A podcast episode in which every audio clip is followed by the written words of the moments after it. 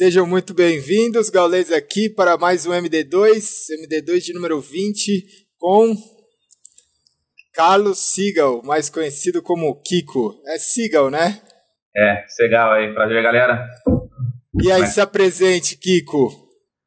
Bom, meu nome é Carlos Henrique Segal, sou o Kiko aí, tô com 33 anos, ex-jogador de Counter-Strike, joguei para algumas equipes aí, G3X, MBR, mais famosas, Estamos aí na luta. Hoje em dia sou médico, sou residente de ortopedia, igual eu sempre quis aí desde as épocas do CS. Sim.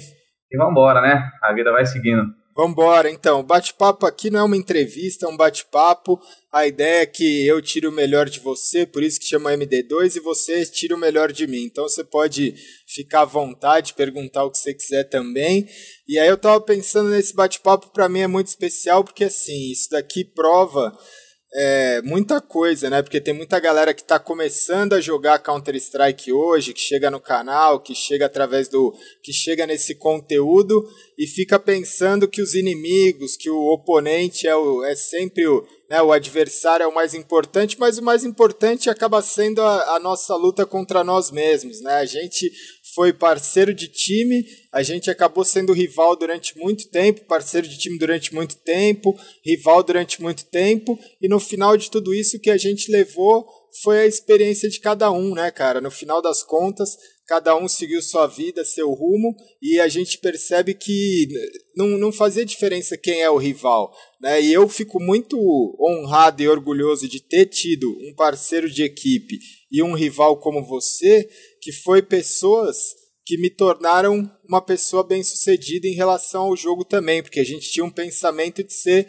o melhor, né? De ser o melhor do estado, o melhor do Brasil, e isso só não bastava. A gente queria ser o melhor do mundo, e para você ser melhor do mundo, você tem que ter um oponente que também queira isso, né, cara? Com certeza, né? Assim, igual você falou, a gente já jogamos junto, fomos muitos amigos, brigamos também, fomos rivais. Mas, assim, igual você falou, acho que leva a experiência de cada um, né? A gente sempre tem a mesma cabeça de ser campeão, entendeu? Eu acho que a gente era, não criança, né? Mas adolescente, mulher que tem outra cabeça mais, assim, de. mais complicada. Agora, assim, que tudo passou, que a gente já é mais adulto, a gente vê como foi importante, né? Pensamento de cada um como foi importante tirar a experiência de cada um, entendeu? Eu aprendi com você, você aprendeu comigo. Sim que assim, tem que ser rival dentro do jogo, mas fora do jogo tem que manter amizade, tem que conversar. Acho que muita coisa que eu fiz eu me arrependi. Se fosse hoje em dia não faria, porque a gente tem outra cabeça, né? Mas infelizmente, como eu falei, adolescente é meio complicado. Sim. Mas acho que vale a pena, a gente tira como experiência não só para o jogo, mas para a vida, assim, entendeu? Muda você como pessoa, muda eu como pessoa. Eu acho que vale tudo a pena, mas o foco de quem está começando é querer ser campeão, querer ser sempre melhor, entendeu? Não adianta ser querer jogar só para brincar. Se for brincar, infelizmente você não vai crescer, não vai chegar ao topo, sabe? Exatamente. Tem que ter pensamento de ser campeão sempre, tem que ser competitivo dentro do jogo. Não é para passar perna em ninguém, entendeu? É para ajudar o outro se precisar. Antigamente eu não ajudaria, porque era meu perfil. Mas se fosse hoje em dia, eu acho que eu ajudaria até meu rival, pela pessoa que eu me tornei. Mas eu acho muito importante, assim, ser, ser companheiro, ser dividir as coisas e rivalidade deixar só dentro do jogo. Fora do jogo, sair, beber, conversar mas, isso aí, eu torço para muita gente estar tá começando aí. Eu sei que cresceu muito o CS. Se cresceu. Nós somos os pioneiros, né? Sim. Não me arrependo de ter começado naquela época. O povo sempre fala assim, meus amigos hoje, ah, por que você não continuou? O pessoal tá dando uma grana hoje em dia e tal. Sim. Eu acho que assim, não era, não é, hoje em dia é meu sonho continuar, meu sonho sempre foi ser médico. Eu acho que assim, a gente foi pioneiro, fico feliz por isso por ser reconhecido até hoje. Fico feliz que o time brasileiro está indo muito bem lá fora. Não só o time brasileiro, tem outros, igual o Nakano, continuam jogando. Sim. Muita gente ainda está ganhando dinheiro com isso. Fico feliz, não me arrependo de, de ser médico hoje em dia, de não estar tá jogando. Eu acho que a gente passou uma imagem boa para quem ficou aí, fazer uma experiência para quem continua, igual o Nakano, por exemplo, igual você que está no meio aí.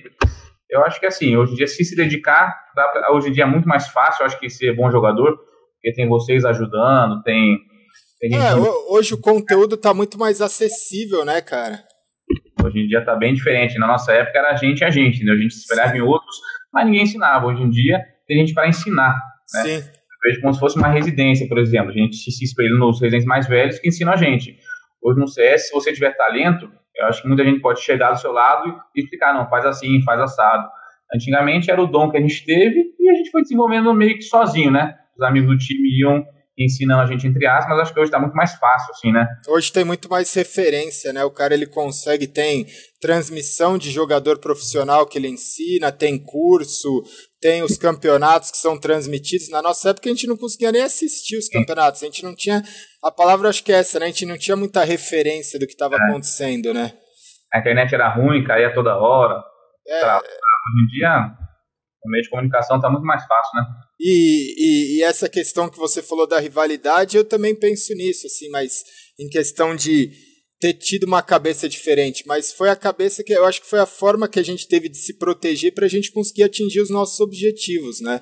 Porque era muito complicado, não era que nem hoje que tem, sei lá, cinco, seis bons times que estão lá fora jogando, competindo, que tem uma oportunidade bacana, era um que conseguia ir para fora e acabou. Muitas vezes a gente ficava seis meses, oito meses, um ano inteiro esperando um campeonato, uma possibilidade de ir para fora para representar o Brasil e apenas um time ia. Né? Então é, era muito complicado isso. Então, se você não tivesse é, essa rivalidade, se você não quisesse mais do que ninguém alcançar o seu sonho, você não conseguia fazer isso. Né? Hoje, hoje as possibilidades são muito maiores.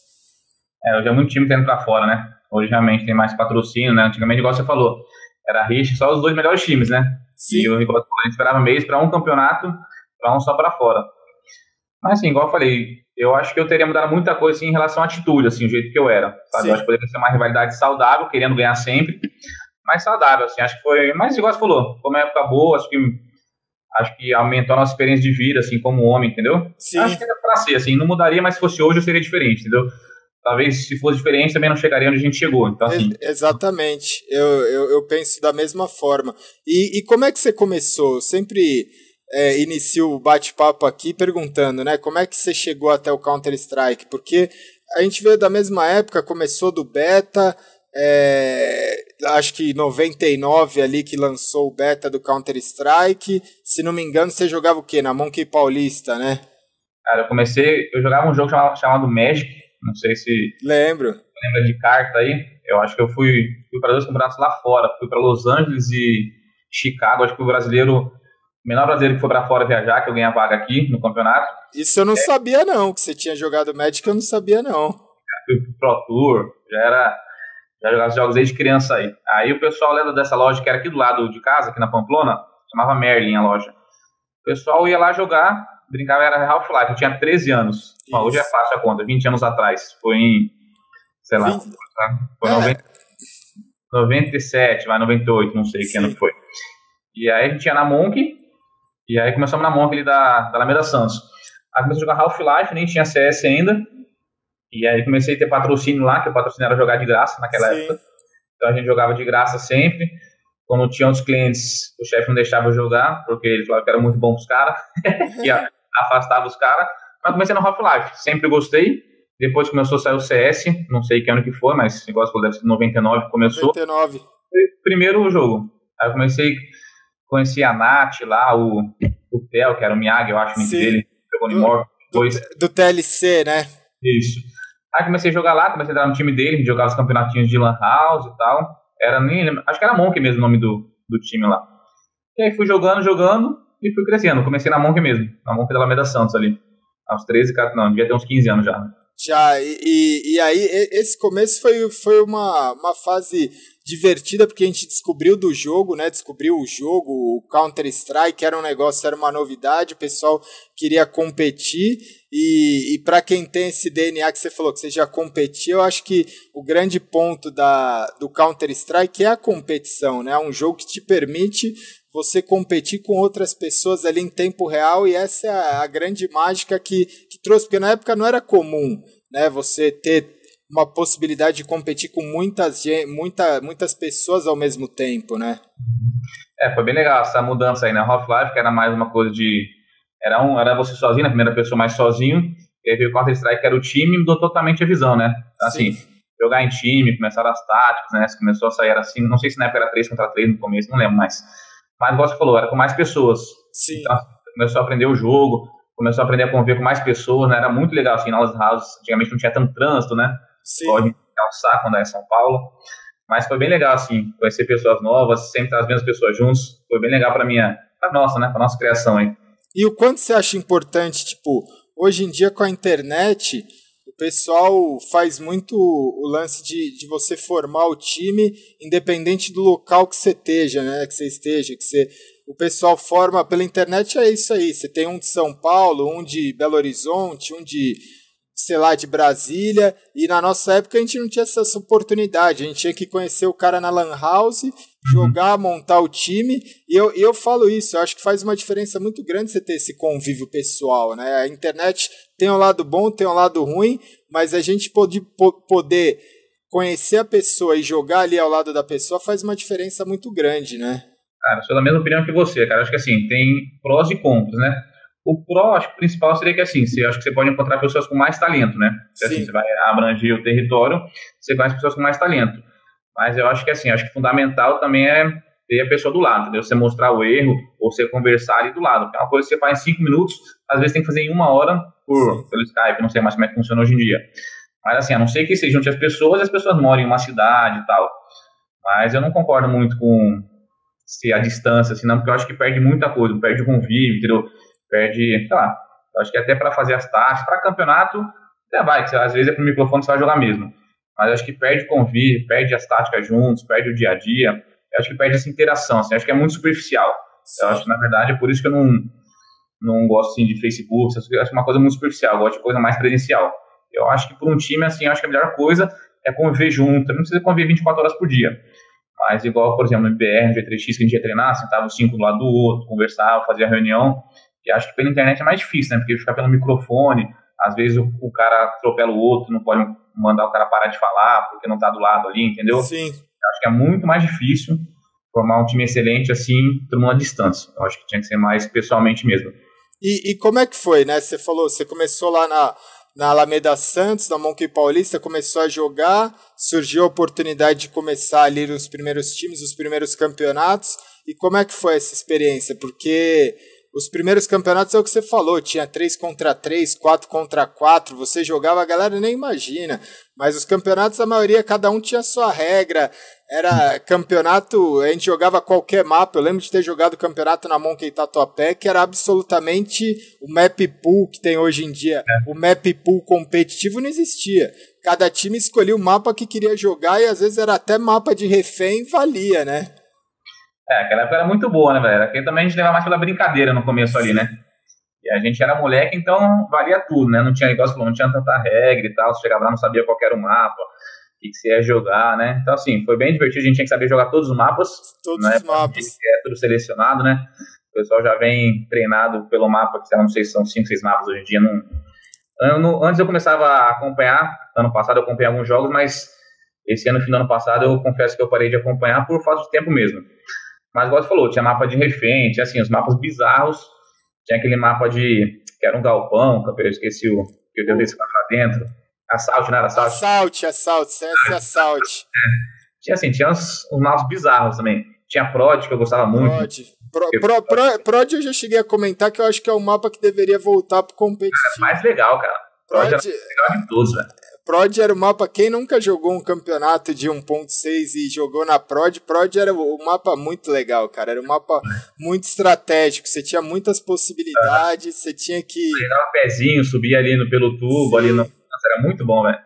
Mas assim, foi bem divertido, cara. Às vezes é legal assim, é bom que no final ficou mais sério, né? As coisas, mas quando a gente jogava pela diversão, assim, era.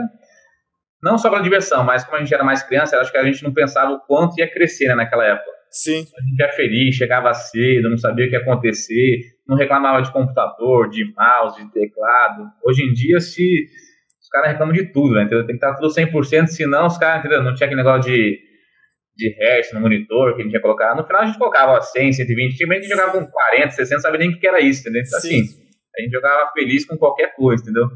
Mas, é, e, e, a gente não tinha essa gana, na verdade, assim, a gente tinha gana quando a gente descobriu que tinha os campeonatos internacionais de uhum. querer competir, mas a gente não tinha a gana de, porra, eu, eu vou para lá para ganhar uma grana, uma premiação gigantesca, não, era simplesmente pela, pelo, pelo prazer de poder ser poder representar o Brasil, poder ser campeão de alguma coisa e poder ser melhor que, que, que nós mesmos, né, cara?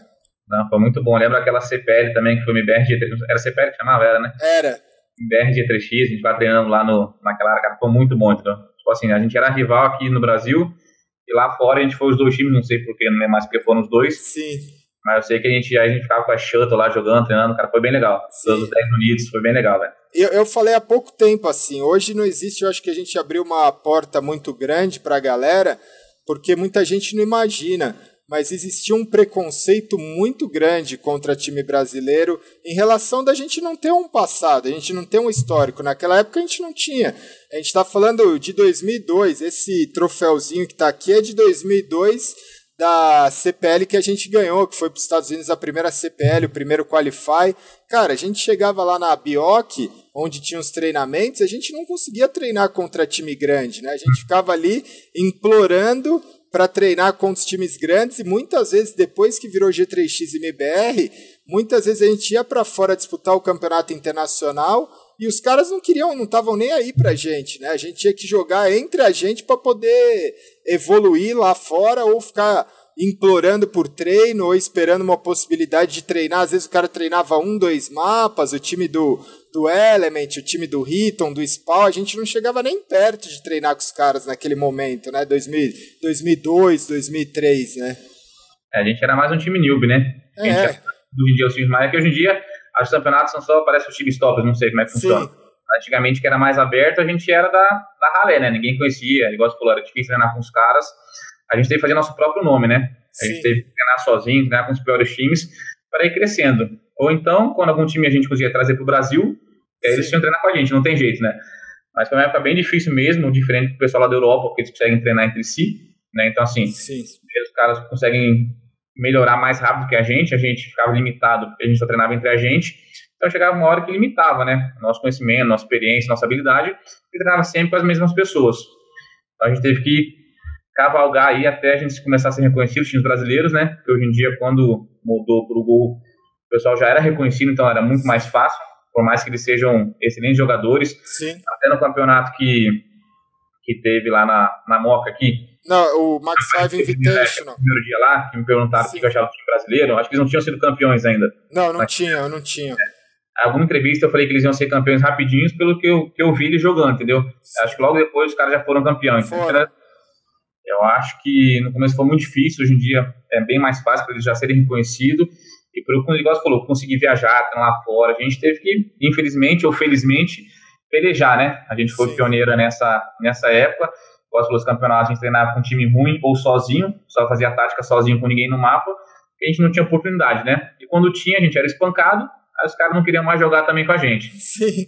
Acho que faz parte do crescimento aí acho que deu certo, foi muito bom esse começo nosso. E isso que você falou assim de ser espancado, né? Tem muita gente que reclama e desanima disso, né, cara? De você começar a jogar, você começar a disputar os primeiros campeonatos e ser espancado. Eu acho que do cenário não tem muita gente que foi mais espancado do que a gente foi nos primeiros campeonatos e treinos que a gente fez lá fora, né? Isso a gente conseguia transformar isso em motivação, na verdade, né? Você não chega lá fora e você não chega, você não é campeão brasileiro, você não é campeão mundial desistindo no primeiro espanco que você leva, né, cara? A gente levou muito, muito mais espanco do que vitória, né? Ah, com certeza. Quantas vezes já levei de zero, de um, de dois? Até no Brasil, no Brasil aqui, com o time mais fraco, já levei de zero. Sim. Então, assim, não adianta desanimar, cara. Você não, nenhum time vai chegar sempre já no primeiro campeonato sendo campeão. Eu lembro, lembro não porque eu tenho um videozinho. Primeiro campeonato nosso não foi de zero, mas MBR, MBR.sp, que acho que era o nome, que foi a o time foi campeão mundial lá na SWC. Sim. Campeonato na, na Oscar Freire, foi nosso primeiro campeonato e a gente perdeu no G3X, não foi, era, a gente perdeu, chegou a perder um jogo. Aí na final a gente teve que ganhar dois jogos, a gente foi campeão no primeiro campeonato nosso. Eu lembro que a gente perdeu para vocês, não sei se foi 16 a 4 uma coisa assim, ou 15 a 4 não sei aquela época. Mas assim, todo time ele vai perder, não adianta, entendeu? Sim. Igual eu falei, já quando era já MBR, a gente perdeu um campeonato no Sul, eu acho 16 a 0 pro, pro, pro Golden Glory.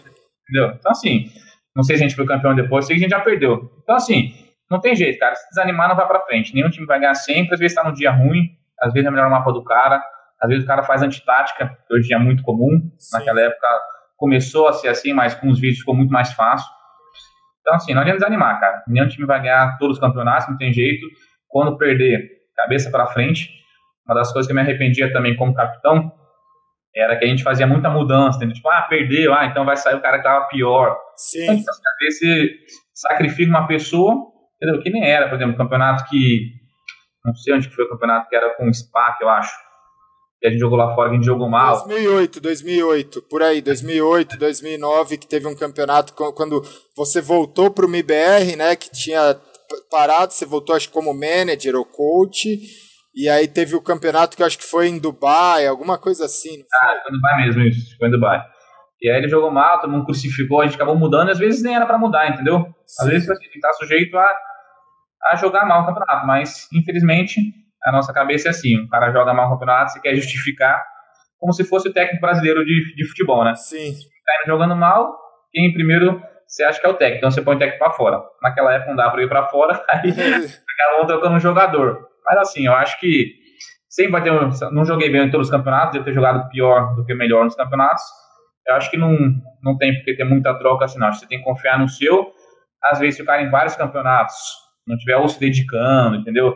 Ou extra campo, no caso, não tiver legal.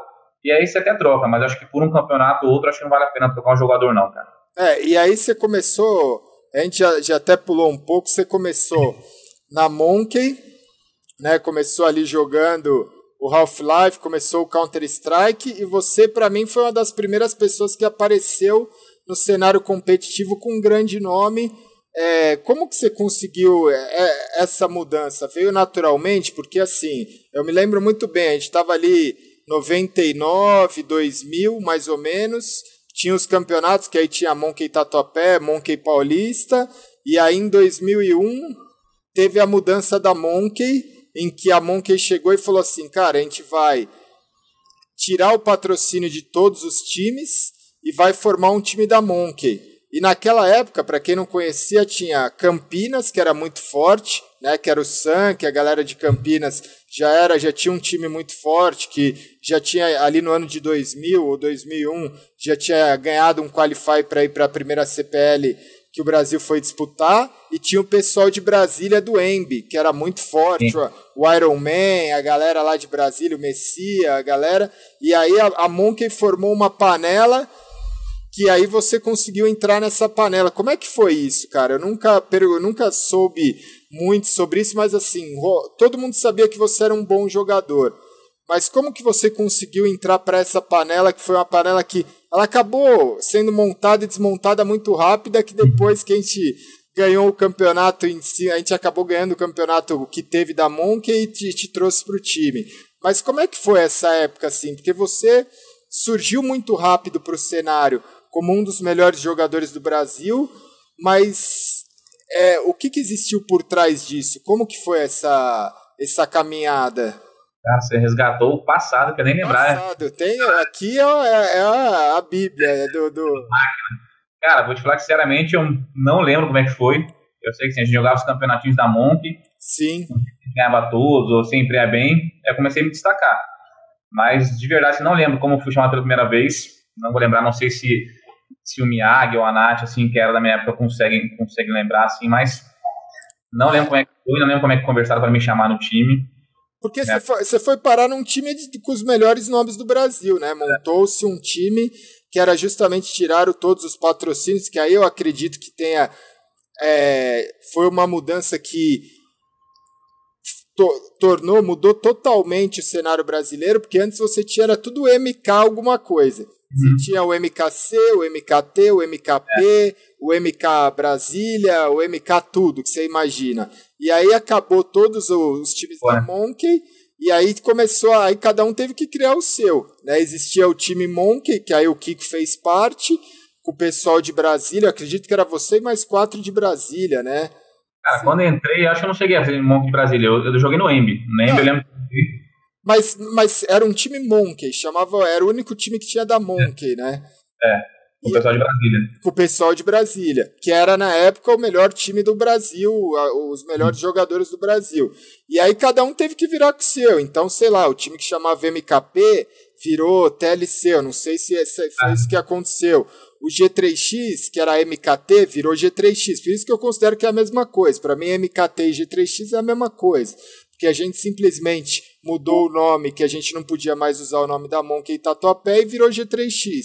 Outros times de outras Monkeys também viraram, criaram seus próprios times. E você conseguiu entrar numa panela lá que era uma panela sinistra, né? Eu não lembro, não sei, o Angel tava nessa época ou não? Cara, o Angel, eu, eu acredito que ele estava envolvido na organização dos campeonatos.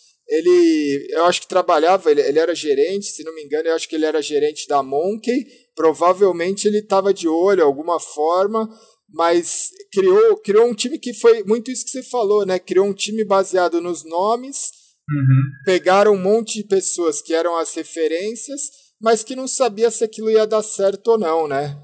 Eu não sei se foi ele intermediou, realmente eu não lembro como é que foi. Eu já conversava com o pessoal do Embi, com o Messias, com o Almeida, mas não, não lembro, acho que faz muito tempo, né? Minha cabeça não é boa igual a sua, não. Eu não lembro, eu já fui para Brasília várias vezes, joguei pelo Embi lá, ou pelo MK que seja, pela Monkey, mas não lembro como começou, cara. Sinceramente, seria até uma história boa de resgatar eu com algum deles, se alguém soubesse, né? Não sei como é que eles estão hoje em dia. A, a, gente vai descobrir. É, o cara era mais velho, né? É, eu, eu vou. Eu, tá marcado o próximo MD2 vai ser com o Andy, eu pergunto para ele, mas ele deve ter. É, provavelmente ele deve ter ficado. Deve ter, ter sido envolvido nisso daí, não tenho dúvida. Eu não conhecia aqui da Monkey, né? Assim, que é da organização. Então, não sei se foi ele que intermediou, se ele falou com alguém de Brasília para me colocar. Não sei, mas vai ser uma boa perguntar assim para ele, cara. E aí, e aí foi justamente nessa oportunidade que a gente teve, porque o G3X era o time da Monkey Tatuapé, a gente não tinha resultados de muita expressão, era um time que já tinha, a gente já tinha ganhado, a gente ganhou. Como o MKT, eu acho que a gente não ganhou absolutamente nada, tirando o campeonato de bairro, campeonato, alguns campeonatos menores, a gente não, não, não ia muito bem, não. Ficava lá entre os top 8, top 10. Mas aí a gente virou G3X. O primeiro grande campeonato que a gente teve a oportunidade de jogar foi esse da Monkey. E aí que, que era o G3X formado. Era. A gente já tinha ganhado, na verdade, o desafio Pentium 4. A ah, gente, isso também, velho. É, a gente. Até hoje. A, a, é, a gente já tinha ganhado o desafio Pentium 4 fez umas mudanças no time, porque eu lembrei disso, porque com a primeira formação do G3X foi eu, o Crash, o VIP, o Mi e o Feijão. É. E, e aí, para esse jogo contra o time da Monkey, que aí era você e o pessoal de Brasília, a gente tinha substituído o Mi pelo Tag.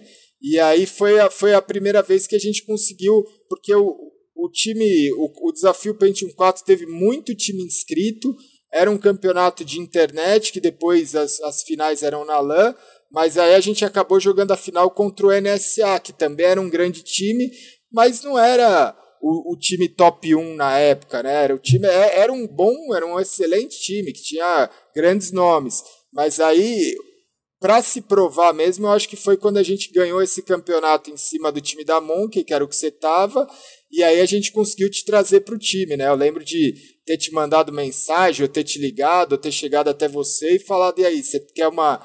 Né, quer entrar pro G3X, e aí a gente conseguiu montar a panela que a gente queria, que aí acabou ficando eu, o Crash, o VIP, a gente acabou tirando o Feijão, que era muito novo na época, o, o Tag, que era um bom jogador, mas ele tinha um, um comportamento muito explosivo dentro e fora de jogo, pra gente a gente não achava que tinha muito a ver com, com os valores que o time queria passar na época, e aí surgiu a oportunidade de ter duas vagas, que aí a gente trouxe você e o Blood, né? E aí, gente, e aí, e aí a gente montou a seleção que, cara, ali eu não faço ideia, eu não faço ideia de quantos jogos a gente ganhou, mas eu sei que foi a época ali mais ou menos de 2001, 2002, 2003 que a gente ficou praticamente sem perder, eu não lembro de ter perdido partida nessa época, né, cara?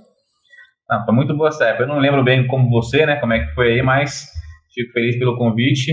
Eu lembro do time que era muito bom, tá? o Bludão ali, agora você nem lembrava do Blud, eu ia falar, pô, quem que era o outro?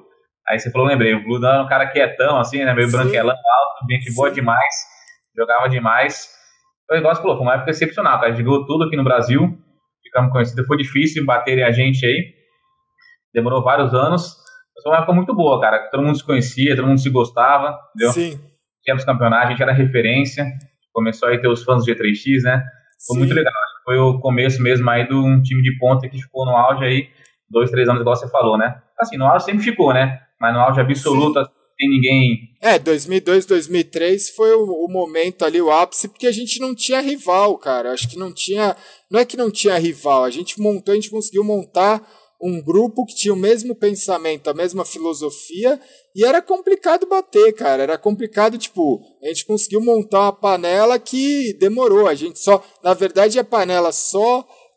É, eu, eu acredito que foi muito saudável para o cenário para o Brasil, mas só conseguiram.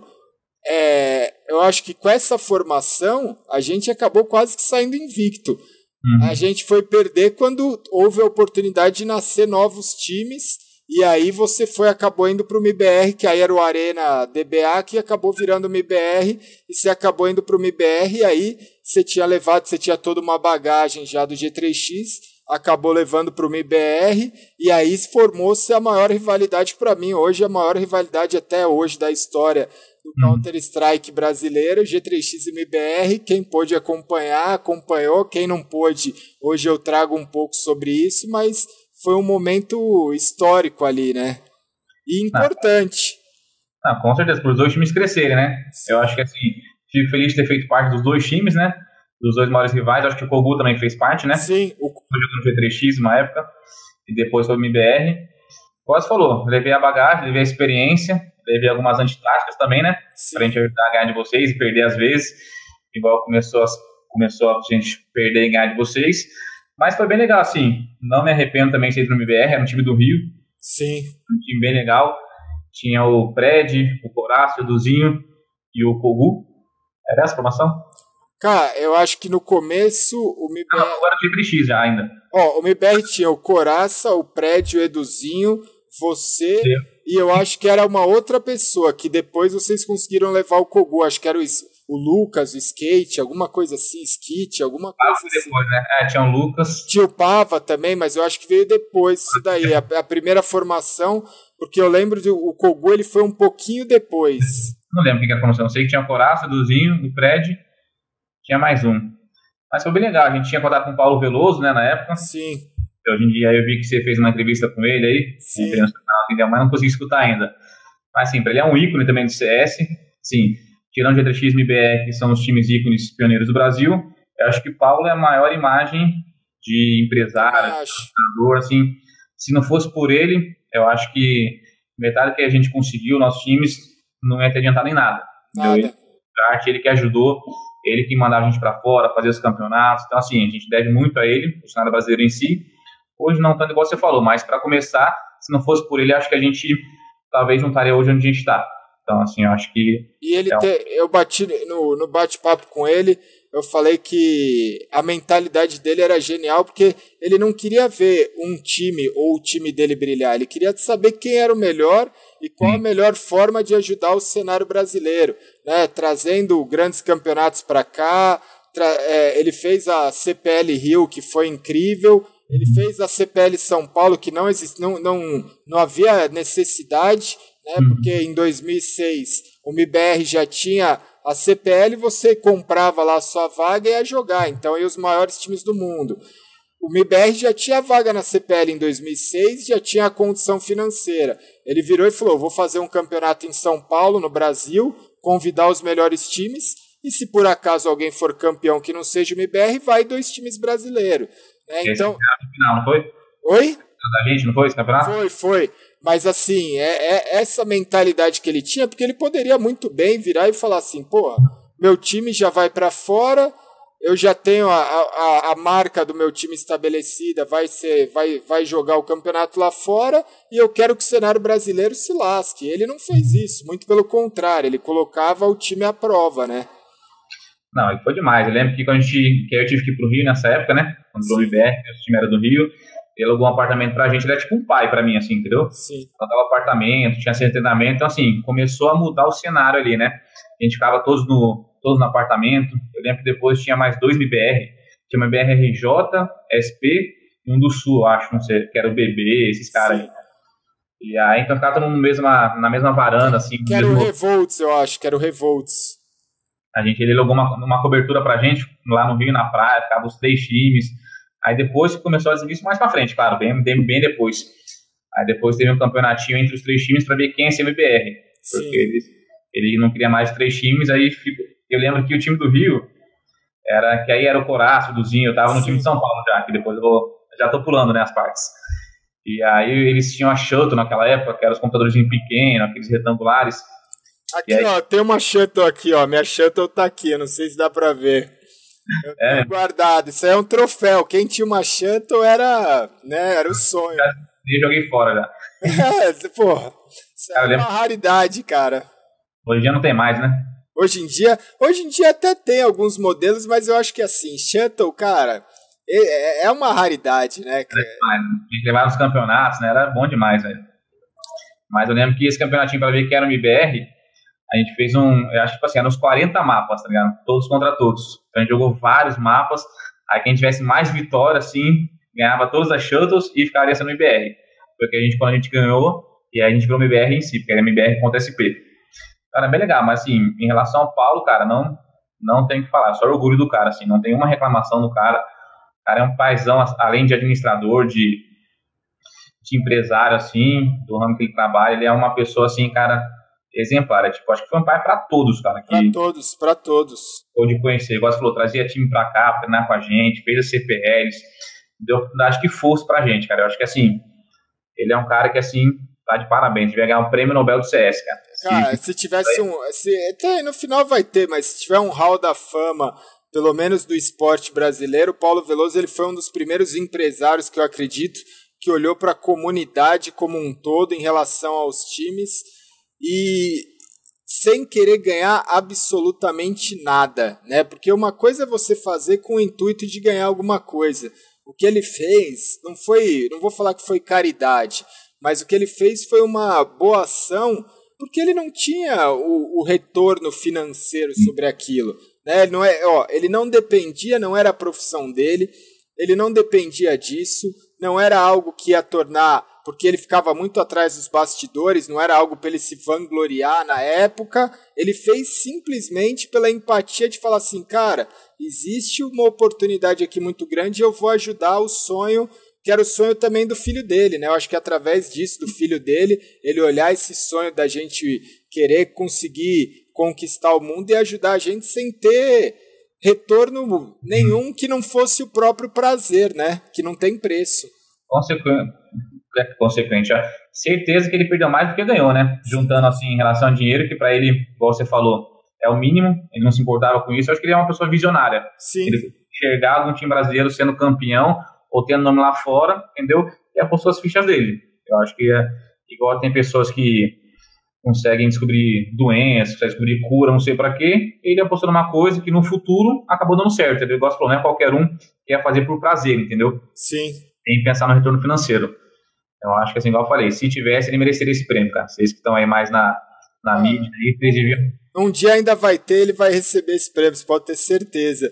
E, e é, você falando, né, acho voltando um pouquinho mais, a gente vai ficar indo e voltando, porque conforme, como, conforme a gente vai falando, vai lembrando as histórias. Né? O primeiro campeonato que foi esse daqui, que a gente ganhou a, a vaga para ir disputar em 2002, no comecinho de 2002, acho que foi janeiro de 2002, tinha uma, fazia pouco tempo que tinha acontecido o atentado às Torres Gêmeas, e aí a gente ganhou a possibilidade de disputar é, um campeonato nos Estados Unidos que você foi, mas em 2001, em dezembro de 2001, que aí tinha assim, estava muito recente, a gente ganhou o primeiro qualify de WCG que teve, e aí você ficou impossibilitado de ir porque a sua família, pelo que eu me lembro, falou que era muito perigoso, porque a gente ia precisar passar pelos Estados Unidos e e, e, e, você não pôde participar do primeiro WCG com a gente. Você foi campeão do primeiro qualificatório de WCG, mas você acabou não indo disputar, né, cara? O que, que você acha? O que, que você vê hoje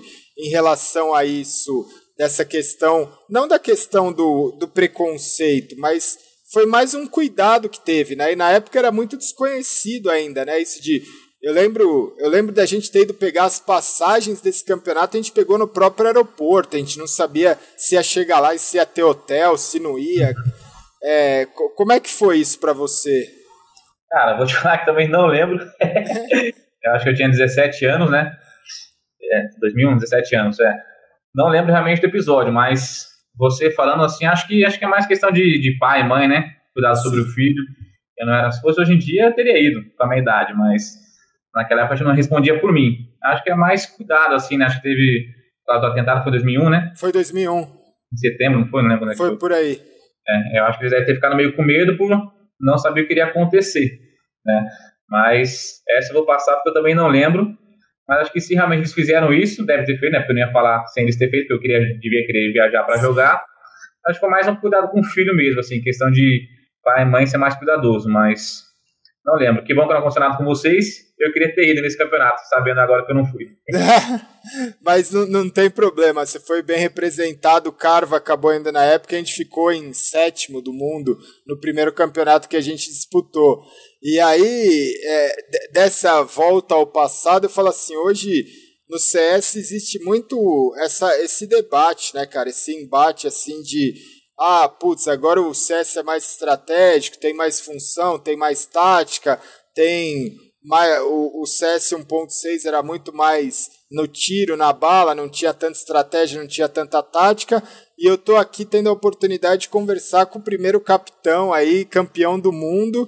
E para mim é o que eu falei. Eu falei numa brincadeira assim, eu falei, cara, eu vou conversar com a pessoa que para mim inventou a função que hoje existe uma função, existe um nome para isso, mas quem inventou isso no mundo, para mim, foi você.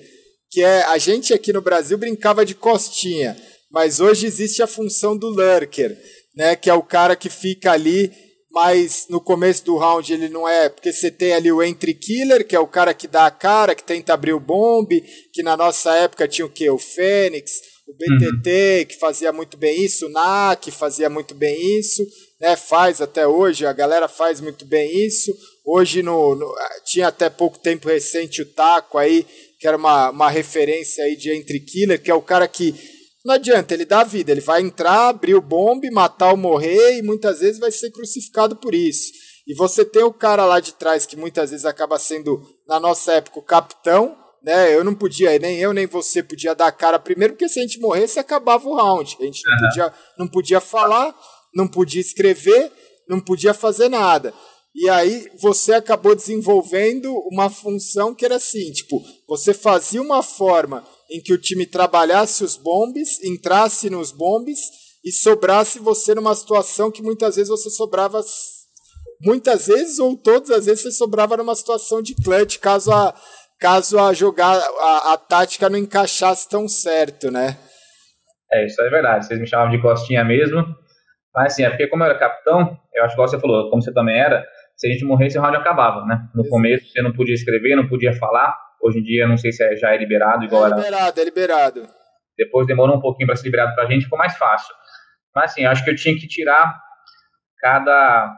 Como é que eu vou dizer? A habilidade de cada um. Entendeu? Assim, eu nunca fui o melhor mira do time, mas compensando, eu acho que eu era a melhor cabeça, entre aspas, entendeu? Eu também acho. Então, assim, quando eu morria no começo, eles ficavam meio perdidos, sabia o que iam fazer, às vezes continuava a tática que não era para continuar. Então, eu vi, pelo menos eu poderia falar e escrever. E eu tinha habilidade, assim, de ganhar de um contra dois, de um contra três. Por quê? Porque era o mapa inteiro. Entendeu? Os caras não iam saber de onde que eu vinha. O Ru também fazia muito bem isso, quando sobrava sozinho. Então, assim, sempre gostei de ficar por último. Até porque se eu entrasse, a chance de eu morrer era muito grande, porque eu não era o melhor mira, não tinha por que entrar. Sim. E tinha essa parte de ser capitão. Você não podia falar, então se você morresse, o round acabava. Então ele sempre entrava na frente, quase falou, Nakano, BTT, que eram ótimas pessoas para entrar, quase sempre entravam matando um ou dois, ou se matasse, morresse, e a gente dava continuidade. Então assim, é, hoje em dia não tem mais costinha, né? Tem o clutch que você falou, O, o, o, o Lurker, hoje chamam de Lurker. Lurker. Lurker. Agora os caras estão tudo bonito, né? Então, tudo bonito. Antigamente era costinha. É o Costinha, você inventou a função. E, e eu falo, ó, eu falo com propriedade que você in- inventou a função, porque o que que acontece? Eu não sei se você vai lembrar disso. A gente estava nos Estados Unidos treinando contra o time do Element. O Element já era um monstro na época. Ele já era um, eu acho que era o, ele estava no EO ou no Gol, era algum time assim que era o, o Executor, o Element, Nossa, o Knoxville, o Jaguar, o Method, era um timaço.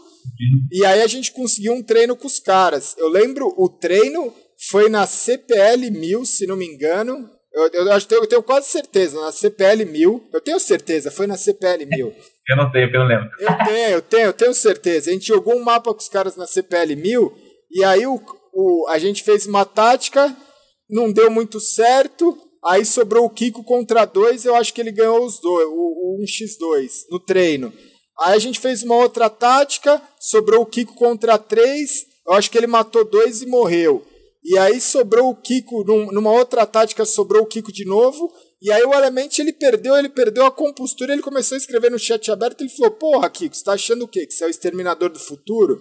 Porque na, cê, eu não sei se você lembra disso, mas para mim ficou muito gravado, porque para eles não existiam essa função, não existia essa função do cara que sobrava no round para tentar fazer essa jogada, né? De tipo, que foi isso que você falou, o cara não sabe onde eu tô, normalmente eu tô com uma vida boa, eu sei hum. onde tá a bomba e eu vou ter uma vantagem de, de plantar e jogar com a cabeça. Né? Então, se o Element, que já era uma grande referência, não sabia o que estava acontecendo, não sabia dessa função do Lurker, você já era o Lurker ali e os caras nem sabiam, não é, era, não era padrão para os caras isso, né?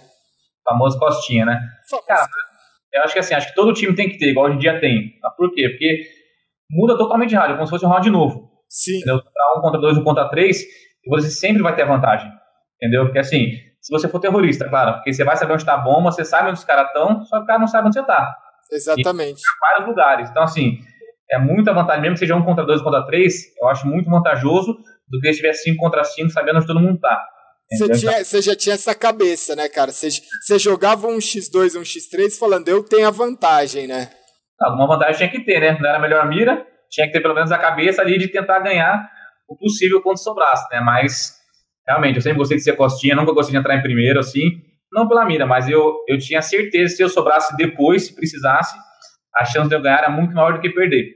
Então, Sim. assim, naquelas épocas, todas as táticas, eu sempre entrava por último, não tinha jeito. E, e, e uma coisa que eu achava incrível da época, e que hoje eu tento falar muito, é assim, hoje existe a função do lurker, só que às vezes o cara, ou o time executa muito bem e já está preparado para isso, outro time, ou o time dá um vacilo e encontra uma pessoa que nem essa daqui, que nem o Kiko. Porque o Kiko, o que, que ele fazia? Ele sobrava numa situação um x3, por exemplo. Ele não jogava um x3, ele jogava 3 um x1. Ele sabia onde ele podia plantar, ele sabia qual a melhor forma de eliminar os caras, um de cada vez, porque se aparecesse os três na mira dele, ele não ia conseguir matar os três.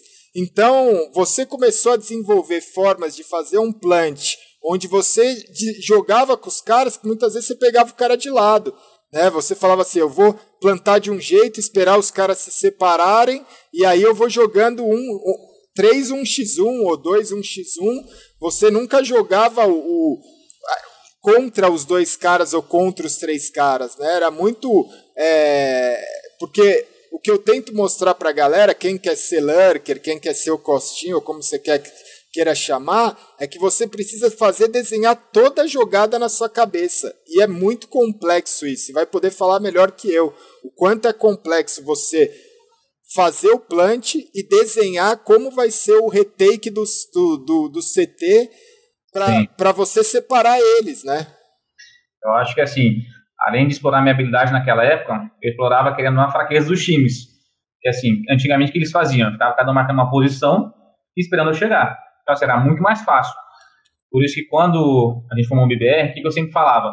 Não, é para separar. Hoje em dia eu vou falar team play. Então, assim, porque você falou, se os três estivessem juntos, era impossível ganhar. Sim. Não, nem, nem que fosse dois. Só que eles separavam. Ah, vamos olhar um fundo, um olha meio, um olha escada na trem, por exemplo. Então, assim, se os três ficassem na base CT, esperassem é eu plantar, três fossem junto, cara, não ia perder. Tá aí, ó, tá aí a resposta. Obrigado, é. Kiko. Obrigado. Então, assim, hoje, quando eu vi o pessoal do, do SK, que hoje de SK jogando ali, o time brasileiro, eu vi eles perdendo vários rounds, por quê? Porque eles nem junto. Eu vi um round que o cara ganhou um X5, eu acho. Exatamente. Cara, se os cinco sentassem a, bomba, a bunda na base CT e esperassem os caras plantar, cara, o cara pode ser a melhor mira da vida, que não tem como ganhar. Obrigado, Kiko. Você falou você falou o que eu tento falar todo santo dia. E vou encerrar. E, e, até hoje você pode assistir o Major, você pode assistir uma final de Major é. e você vai ver. Sabe por quê? Porque eu, eu descobri, jogando com a galera, eu descobri todo mundo que é um jogador hoje profissional ou um jogador que almeja ser jogador profissional tem muita confiança na mira. Ele fala assim: eu vou dar a cara porque eu vou matar. Mas aí você encontra pessoas que nem essa daqui, que nem o Kiko. É, e olha, é, e olha que nem era tão humilde antes, hein? Mesmo assim, eu acho que achava que tinha que ser team play. Ainda acho, né? Mas, mas hoje é o que você falou, a gente vê jogadas maravilhosas de clutch, você fala assim, cara, não foi. Houve o mérito do cara que ganhou, mas o erro veio do lado CT. Porque se você ficar sentado com a bunda esperando e o cara plantar e for todo mundo pra cima junto, acabou o round, não tem o que fazer. Mas todo mundo tem a confiança de tipo assim, porra, tá 3x1, o cara eu vi, spotei o cara aqui no mapa, eu vi que ele tá aqui, eu vou dar a cara e matar. Aí, pum, morre. Aí já fica 2x1. Aí o outro já vai no embalo, tenta dar o backup mais rápido, pum, morre. Aí sobrou um X1 é o que mais você quer, porque aí o cara já tá completamente em choque, né? Então, por isso que eu acho que eu explorei essa, essa deficiência dos times, entendeu? Eu sobrava sozinho, eu sabia que eles não iam se juntar, e aí era muito mais fácil ganhar. Mas igual você falou, igual eu falei, né? Se tiver dois juntos ou três juntos, esperando o cara plantar, não importa se o cara vai ganhar dinheiro, se não vai, dane-se, você tem que ganhar o round, cara. Você tem que ganhar então, o round. Eu sempre falei pros caras, pro Fênix, entendeu? Que era muito ativo, assim, que gostava de ir pra cima, entendeu? Tinha uma mira fodida. Não sei se ele tá jogando ainda hoje. Cara, tá jogando e tá jogando bem, mas ele tem esse mesmo pensamento ainda. Se ele, numa situação, eu não tenho dúvida, numa situação, se tiver 4x1 pro time dele, ele vai querer matar o cara. Eu já tive não problema com ele, mas assim, por exemplo, em relação a, sei lá, 2x2, a gente plantava a bomba, e às vezes ele queria sair pela janela, entendeu? Tipo assim, tava 4 contra 4, falava, Fênix, não adianta, se nós quatro dentro do bombe, esperando, é muito mais fácil a gente ganhar, entendeu? Agora, se tiver 2 contra 4, tudo bem, você tem que inovar para tentar ganhar o round. Sim. Mas se tiver número igual ou um a menos, só não tem por que sair da janela. Sim. Eu sempre faço cauteloso, sempre preferi esperar o pessoal entrar para estar tá todo mundo junto do que ir para fora. É claro que tem situações e situações. É claro que ele poderia sair da janela e matar três cegos. Mas ele fazia uma em cada 10 rounds. Isso e, e, e, é uma probabilidade errada, né? Porque é a probabilidade, cara, que a gente está conversando, são duas pessoas que têm uma bagagem muito grande, que foi capitão de grandes times e que tenta passar um conhecimento que eu falo, não, ó, é o que eu falo pra galera. Eu não me importo se a gente entrou no bombe, matou o cara do bombe, sobrou 5x4, se você sair do bombe e matar os quatro do outro time, você tá errado, brother. Eu tô cagando se você matou os quatro do outro time. Pode até ganhar o rádio, mas tá errado. Tá errado, tá errado, não tem o que falar, o cara tá errado. Por quê? Porque o CT, depois que a bomba foi plantada, o CT tem que ir lá, tem que ir para cima, tem que clicar na bomba. Eu, eu, eu, eu, me dá piripaque às vezes quando eu falo assim, cara, o cara ganhou um round CT com a bomba plantada, ele nem clicou na bomba. Né? Ele, nem, ele nem precisou clicar na bomba para ganhar um round. Todo mundo foi aparecendo na mira do cara. Nossa, a gente sempre se escondia, entendeu? O cara entrava, clicava, a gente não ia para cima, ele parava de defusar. Aí a gente dava um tiro na parede, o cara parava de defusar. Hoje dia o cara ganha um round, não tem mais nenhum terrorista ali para dar tiro, entendeu? Então, assim, igual você falou, o pessoal acha que a mira é tudo. Na verdade, não é. Não é, não é. A gente, a prova viva já teve anos que a gente jogou durante muito tempo. Teve anos que, que a gente tava com a mira afiada. Teve anos que você jogava na experiência. E jogar na experiência é muito divertido, né, cara? Eu acho que assim, não. É até engraçado quando o cara cai no seu erro, né? Você fala, velho, que, que inocente, né? Tem muita gente inocente, né? A gente tem uma cabeça mais. Assim, mas foi. Assim, é bem legal. Mas eu acho que assim, eu acho que por isso que time mediano pode ganhar time grande, entendeu? Fazendo, sendo, sendo tático, cara, entendeu? O cara pode ser o melhor do mundo na mira. Se o cara entrar e tiver dois caras mirando, ele não vai ganhar, velho. Ele não Mas vai ganhar. Pode ser o melhor do mundo na mira, velho. Se tiver dois mirando o cara, ele pode matar um e morrer. Mas se tiver dois medianos mirando no mesmo lugar, o cara não vai ganhar. Não vai é ganhar. Né? O cara vai dar uns três, matar um e depois tudo bem.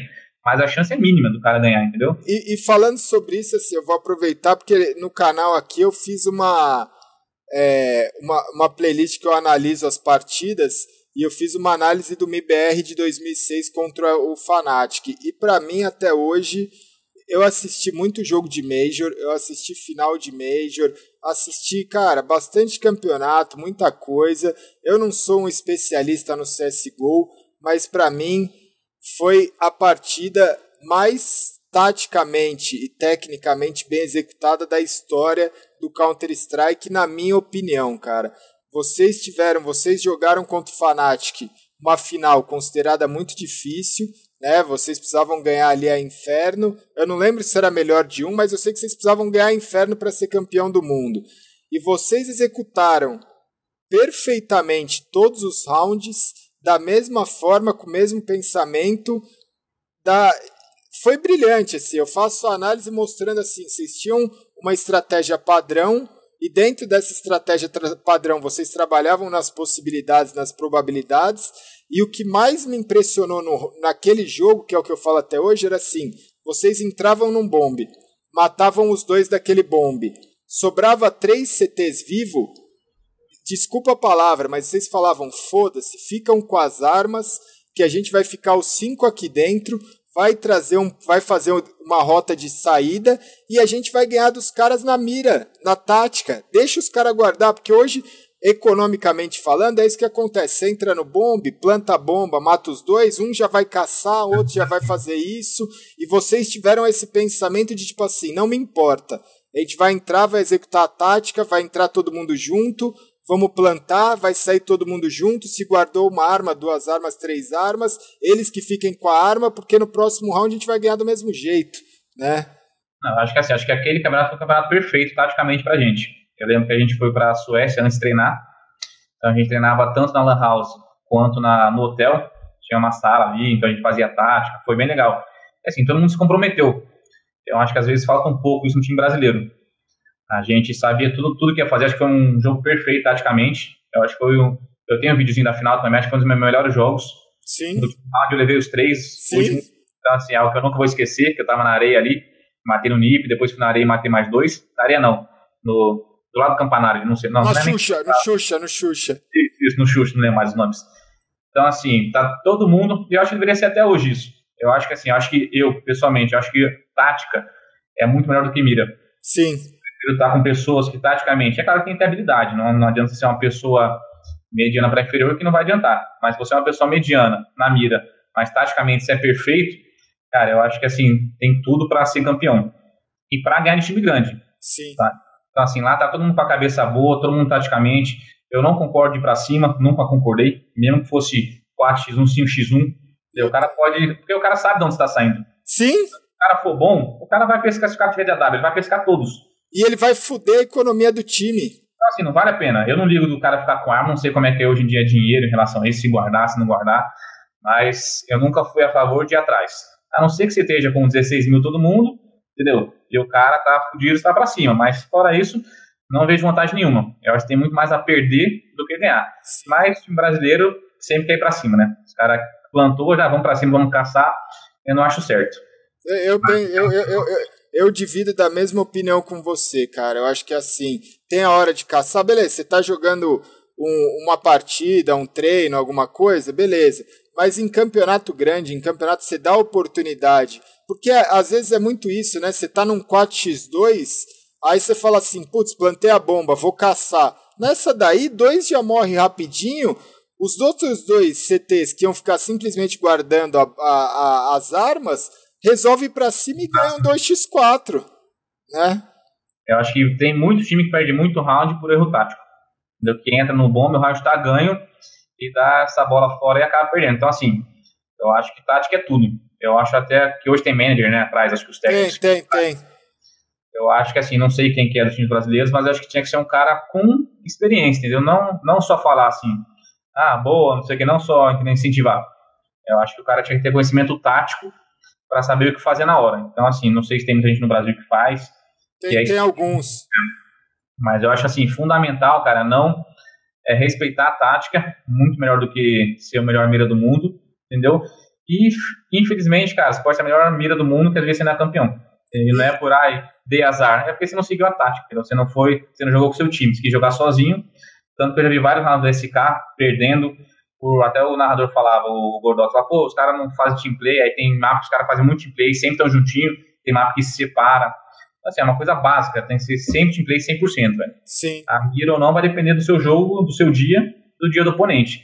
Mas se não seguir a tática, você perde muito mais do que ganha no jogo, entendeu?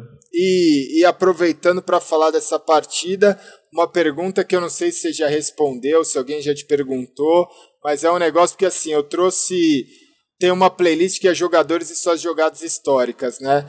Nessa playlist eu coloquei a jogada do Kogu nesse inferno, que ele ficou no pistol, né? No pistol ele levou os quatro ali que depois todo mundo. É, que a Alice ficou chamado de Kogu, eternizou ali o telhadinho como Kogu. Até hoje o pessoal chama como Kogu. E aí, nesse mesmo pistol, sobraram um X1 contra o, o Forest, se não me engano. E aí ele ficou na caixa tripla da B1. E aí, todo mundo quer saber, você jogou a HE mais clássica que você entrou também, eu coloquei na, na lista. E aí ficou o embate do tipo assim, as ladies estavam lá no campeonato, teve gente que falou que você escutou, que a torcida falou, que alguém escutou, você escutou, você não escutou, aqui você pode ser totalmente sincero. Ou você simplesmente, qual que foi o seu pensamento naquele 1x1? Cara, depois, assim, ser sincero, até porque já se passaram anos. Sim. Elas realmente, depois que eu fiquei sabendo que elas gritaram, mas assim, quando está jogando, não dá para você escutar. Por simples motivo. Você tava no meio do. no centro palco. do palco, entendeu? Que era um, um ginásio. Então tinha que bancar em volta, você estava com aqueles fones que você não escutava quase nada. Sim. Assim, a chance era muito difícil. Eu não escutei, tá? Ah. Eu jogar por um simples motivo, tá? Eu acho assim, tava um X1, tá? O cara sabia que eu vinha pela base CT, tá? E eu acho que ele ia estar tá mirando, tá? Era o mínimo. Tanto que quando eu, eu joguei e já pulei, já pulei para pro é 3D. O 3D, achando que o cara ia estar tá mirando. Então já joguei e já pulei, porque eu sabia que ele tá mirando naquele lugar que tava vindo. Eu faria isso. Se eu tivesse sozinho ali, ele ia ficar dando estreifando para vir, pro cara vir dar os chineses e pronto. Depois que acabou o jogo, as leis falaram que gritaram. Mas não sei se foi a Nath que estava lá, sei lá. Mas na hora eu não escutei, porque eu acho que assim, a, a concentração que você tá. É impossível, cara. cara você não, você não, por mais que elas gritem qualquer coisa, tipo assim, elas podiam gritar qualquer coisa ou qualquer um podia gritar qualquer coisa. Entendeu? Só que caso desse para escutar, cara, naquele 1x1 na final, desculpa, você não ia querer escutar ninguém, velho. Exatamente. Você tá concentrado numa mentalidade que você não sabe nem quem tá, você não sabe nem quem você é naquela hora, velho. E, e, e uma coisa que eu falei, que eu fiz a análise dessa jogada, eu tinha colocado essa situação que você, para mim, não tinha escutado, por quê? Porque ele tá numa posição em que ele olha se você tá passando 3D, você joga HE e passa por ele antes da bomba explodir. Sim. Se ele tivesse te dado um HS naquele momento, o round teria acabado. Ele teria te matado e explodido porque você não estava com tanta vida. Mesmo de Glock, ele teria te matado. E se você soubesse que ele estava ali, você teria jogado HE e ficado parado. Você não ia passar pro 3D. Não tinha porquê. Joguei e passei. Né? Então, para mim, ali na, na análise, mas aí todo mundo fica, fica ficou esse é, é, esse mito, é, ficou, é, ficou essa lenda que hoje está sendo respondida que por mais que as leis ou que alguém tivesse gritado, no momento ali no calor do jogo, você tá, você tá num, numa situação de um x1 de final, é uma concentração absurda, cara, é uma concentração extrema, tipo, às vezes nem o companheiro do seu time fala alguma coisa, você percebe, né? É, igual eu falei, qualquer um podia gritar qualquer coisa, entendeu? cara, ou do outro time podia gritar para tentar me, me atrapalhar. Então, assim, depois eu soube que elas gritaram, que tava lá. Mas, igual eu falei, na concentração, cara, o cara pode estar do seu lado falando, ô, joga era na lista, não sabe nem o que tá acontecendo, cara. E mudou a história do jogo, né? Porque eu acho que tinha virado 11 a 4 foi alguma coisa assim, vocês começaram de TR, virou 11 a 4 e aí ganharam esse pistol, na, na época não era tão forte como é hoje as, a, as pistolas, né? Hoje você tem CZ, hoje você tem um monte de, de recurso em que você ganha o pistol e você não tem garantia nenhuma de que você vai ganhar, mas naquela época você ganhava o pistol, você tinha os três rounds ali garantido. Né? E, aí, e aí aquilo ali foi meio caminho andado para vocês serem campeões mundiais. E, e, e como é que foi o sentimento depois daquilo? Porque, pô, é uma partida eu, acho que foi uma partida totalmente, como eu falei, uma das mais perfeitas, se não foi a mais perfeita até hoje. O primeiro título brasileiro, como é que foi essa sensação?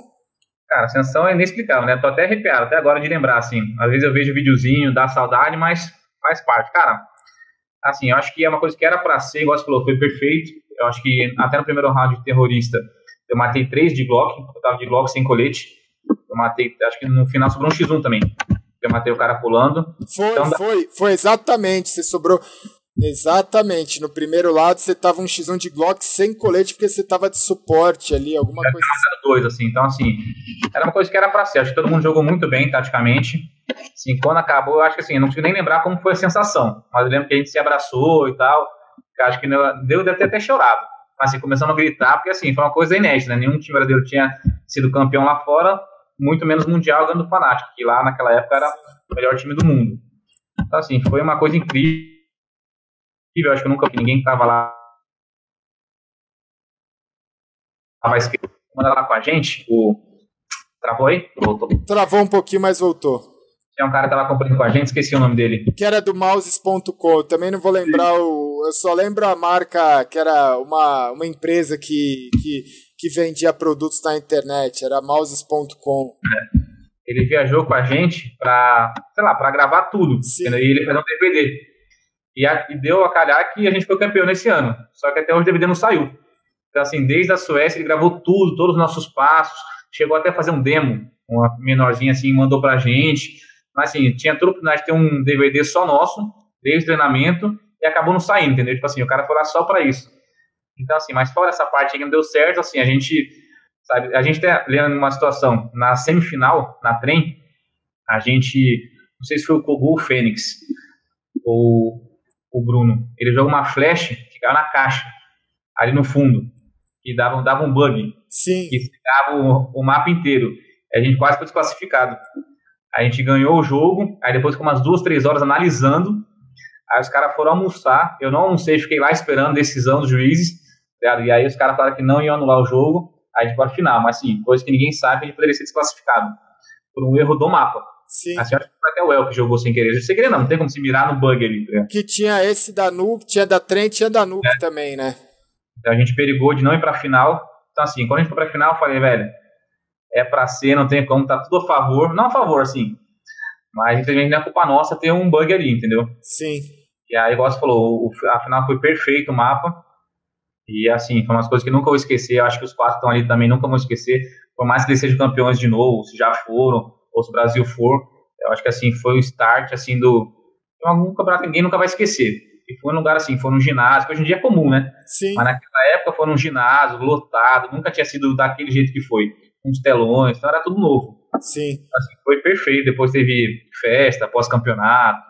Assim, foi quando a gente começou a realmente ser reconhecido, entendeu? Os caras dando parabéns, assim, foi de outro mundo, cara. Se eu pudesse voltar em 2006, outra coisa ruim também, que a gente viu o Brasil ser eliminado, né? No barzinho. É, exatamente. Período, a gente viu os franceses zoar a gente, mas depois a gente deu troco na final.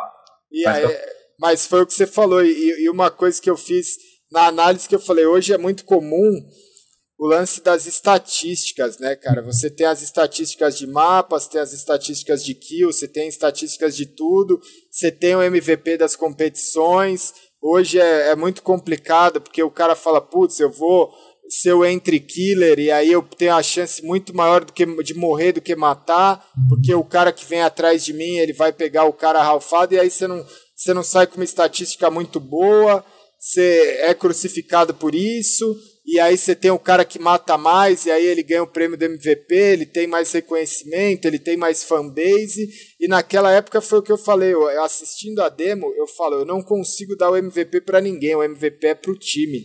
É, na, você como capitão daquele time, você concorda? Tem como eleger alguém ali responsável que não seja o time como um todo? Porque todo mundo. Eu mostro a execução, eu falo assim. Hoje todo mundo fala de posicionamento. Hoje todo mundo fala de tática e hoje todo mundo fala de função. Cara, o El exercia uma função de entre killer Kunak que era absurda. Né? O El entrava ali, cara, pulando, tirando a mira, sem se preocupar se ia matar, se ia morrer, porque ele tinha confiança que o Nak e o Fênix ia vir atrás deles e se ele morresse, alguém ia matar o, o, o por ele. O Kogu tava ali de AW, jogando solto, e tinha você fazendo a posição ali do Lurker, do Costinha, como quer que, quer que seja, mas vocês entravam ali junto e fizeram execuções perfeitas. Não teve, não tem como você falar, putz, uma determinada pessoa ganhou. Ali quem ganhou foi o time, né? Eu concordo, acho que foram cinco que jogaram bem, todos jogaram excelente, na verdade, né? Senão não ia ser campeão. Ninguém jogou mal, não teve um que destacou melhor que o outro. Eu acho assim, esses negócios de estatística, eu acho que não serve pra nada, cara. É, obrigado. Eu acho que é assim, o cara pode entrar lá, morrer, e os outros caras pegaram os caras de lado, ou o cara matar quatro ou cinco no eco, não quer dizer que o cara foi melhor. O cara que sacrificou foi muito mais importante do que o outro. Então, assim, isso aí só, eu sei que muita gente se fica de olho nisso aí e tal, é, como é que é tecnologia, né? É. futebol, ah, o cara correu 3 km, o cara correu 10, então o cara correu 10 é melhor do que o cara que correu 3. Você não sabe qual é a função do cara, entendeu? Então, assim, pra mim isso aí é história pra boi dormir, cara, é só alguma coisa a mais. Entendeu? Não serve pra nada. Eu acho que, assim, é claro que você, se você ficar em último, vai mexer com o seu psicológico, não tem jeito, tá? Isso aí é normal do ser humano, mas eu acho que só serve pra atrapalhar, entendeu? Eu acho muito mais um cara que faz uma função de entrar, matar um e morrer, do que o outro cara que matou quatro no eco e achar que jogou melhor. Sim. Entendeu? Ou então o cara que entrou pulando, morreu, e o outro cara pegou o cara de lado. Sim. Então, assim, sabe, você entra numa B1, não sei se é B1 hoje em dia, da, da Inferno, ficam dois é, caras mais. Eu jogo CSGO, eu falo B1 e B2, eu quero que se lasque também. É B1, é B1 e B2. Esse negócio de A e B não existe. B1 e B2. Mas, mano. O cara o primeiro pulando e morreu. O segundo pegou o cara de lado. É mérito do cara que pegou? Não, é mérito do cara que entrou pulando, velho. Sim, o escudo humano. É igual quando a gente fazia quando o cara ficava na base CT de AW ali, que você mandava o cara primeiro pular. Às vezes o AW matava o cara, às vezes não. Sim. Mas o segundo que estreifava ali matava o AW, marcando. Então, assim, não é mérito do cara que entrou matando, é mérito do cara que entrou pulando, velho. Sim. Aí na estatística o cara vai estar 0-1, o cara pior, não matou ninguém, mas, velho, é tático? Você deu um round por causa do cara que pulou. Se ele entrasse andando, o cara ia dar um tiro matar, o segundo ia entrar andando, ia matar, então assim, eu não concordo com estatística, eu acho que é só para premiação, mas para mim. É, é, é, é, um negócio que eu acho que deva existir, é um negócio bacana em relação ao público de saber a estatística, mas é, eu acho que o mais importante de tudo isso é que assim, muita gente vai assistir. O fã, é legal ele saber uma estatística, é legal ele saber, ah, putz, quanto cara matou, quanto cara morreu. Mas pro time, essa decisão ela tem que ser muito mais bem reavaliada do que simplesmente a estatística. Ela não serve como desculpa, né, cara? Por isso que eu, eu, acho assim, o time tem que ter muito cuidado em relação a isso de tipo, pô, o cara tá matando mais do que tá morrendo, ou o cara tá morrendo mais do que tá matando, a gente vai tirar esse jogador porque a estatística dele tá ruim, mas espera aí. Qual que é a situação real, né? O quanto, o quanto essa estatística reflete no, no, no, planejamento tático do time. Senão você mata uma função. Ninguém vai querer entrar na frente. Né? Hum. Todo mundo vai querer ser o cara que fica ali pegando frag. Né? infelizmente, isso aí, igual eu falei, mexe com a cabeça, né? O cara fica em último no próximo jogo e vai falar, puta, fiquei em último. Às vezes o cara não tem né, preparado psicologicamente para isso. Sim. Para entender que dentro do jogo isso não serve para nada. Entendeu? A não ser que o cara realmente jogou mal. O cara entrou frente a frente, você vai baixar no demo ali, das 10 vezes o cara morreu às 10 aí tudo bem. Mas, assim, igual você falou, só estatística para o público é legal, mas para o jogador em si, para o time, eu acho que não vale muito, não. Acho que não tem muita relação com o que você está executando. Entendeu? É, e, e, aí depois disso teve uma passagem, né? Você é, você estava falando, você sempre se dedicou. Como é que você conseguiu conciliar, né? Que aqui a gente fala de tudo. Eu acho que o, o ponto mais importante era essa questão do, do, do, título mundial, que foi a referência, depois disso houve outros campeonatos, mas aí como é que você conseguiu conciliar tudo isso com esse seu sonho de ser médico? Porque desde que eu te conheci, você já queria ser médico. Você já queria. É uma coisa que muita gente fala. Ah, porra, eu quero exercer uma função, uma profissão, mas eu quero levar o CS em paralelo. Você conseguiu hoje, com 33 anos, porque 33 anos a galera não imagina, mas para o médico é uma idade muito nova. Uhum. Né? Porque você completa ali o ensino fundamental hoje com o quê? 16, 17, 18 anos? Aí até você fazer, são anos de cursinho para você prestar uma boa faculdade. Você não entra, é difícil você entrar. E eu uhum. acho que faz parte ali, o cara tem que absorver um conhecimento. Então, é, eu fui fazer minha faculdade com 23 anos. E eu não me arrependo disso. Eu tinha uma cabeça totalmente diferente quando eu fiz minha faculdade do que se eu tivesse 18 anos fazendo a faculdade. Eu olhava a galera de 18 anos, o pessoal chegava na faculdade, queria ir para o bar, queria assinar a lista de presença e sair. Muitas vezes era a família que estava pagando a faculdade. Eu chegava ali e falava, mano, eu quero absorver o conhecimento, eu quero aprender, eu quero fazer o que eu gosto, eu estou aqui presente na faculdade. E você conseguiu, com 33 anos, ser campeão mundial, é, atuar no jogo durante muito tempo e ainda se tornar médico. Como que você conseguiu conciliar isso? Então, sempre quis ser médico, igual você comentou, né? Quando a gente foi campeão em 2006, a gente achava que o time ia continuar, não sei se o pessoal lembra, o Kogu quis jogar futebol. Foi jogar futebol. É, foi um balde d'água geral, assim, entendeu? Tipo assim, todo mundo desanimou, porque era um time que tinha potencial. Então, assim, a gente foi campeão e no próprio aeroporto ele falou: ah, vou jogar futebol e tal, vou para. Pro Catar. Era, pro Catar, isso. E acabou que todo mundo desanimou. Mas, enfim. E aí, como eu sempre quis, tanto que logo depois, acho que em 2007, eu acho que dei uma parada para fazer cursinho, porque eu não queria mais, estava desanimado. Aí eu fazia cursinho, mas aí mais faltava do que eu ia, entendeu? Eu acho que eu ainda estava muito envolvido com o jogo. Depois eu voltei como técnico, time feminino, depois como time masculino, porque nesse vai e vem nessas épocas, já estava cansado de viajar também, de jogar. Tem, tem, gente que acha que, mas pô, você parou de jogar, você ganhava, você ganhava para jogar, você viajava. Só que assim, ninguém sabe que é cansativo, entendeu? Toda hora tá em avião, 14 horas, 20 horas, é um saco. E aí, quando eu resolvi parar realmente, pela terceira vez, eu acho, acho que foi em 2009, eu fiz cursinho, minto, eu fiz professor particular três meses, dei sorte ou tive a capacidade de passar na faculdade, e assim, entrei com 24 não me arrependo, igual você falou, a gente entra com outra cabeça. Eu acho que assim, sair do colégio e ir para uma faculdade de qualquer é. tanto de medicina, eu acho que é muito, sim, você não tem experiência nenhuma de vida, entendeu? Você não tá, você não é vivido, você igual você falou, o pessoal quer ir pro bar, quer beber. Não que eu não fizesse isso com 24, também no começo eu fazia. Mas o pessoal que era muito mais novo, não tinha outra mentalidade, sim. entendeu? Não me acho velho, fico feliz de ter representado o Brasil, de ter jogado. Meus pais também sempre me apoiaram. Eu acho que assim, se você tem um sonho de ter uma profissão além do jogo, tem que ir atrás.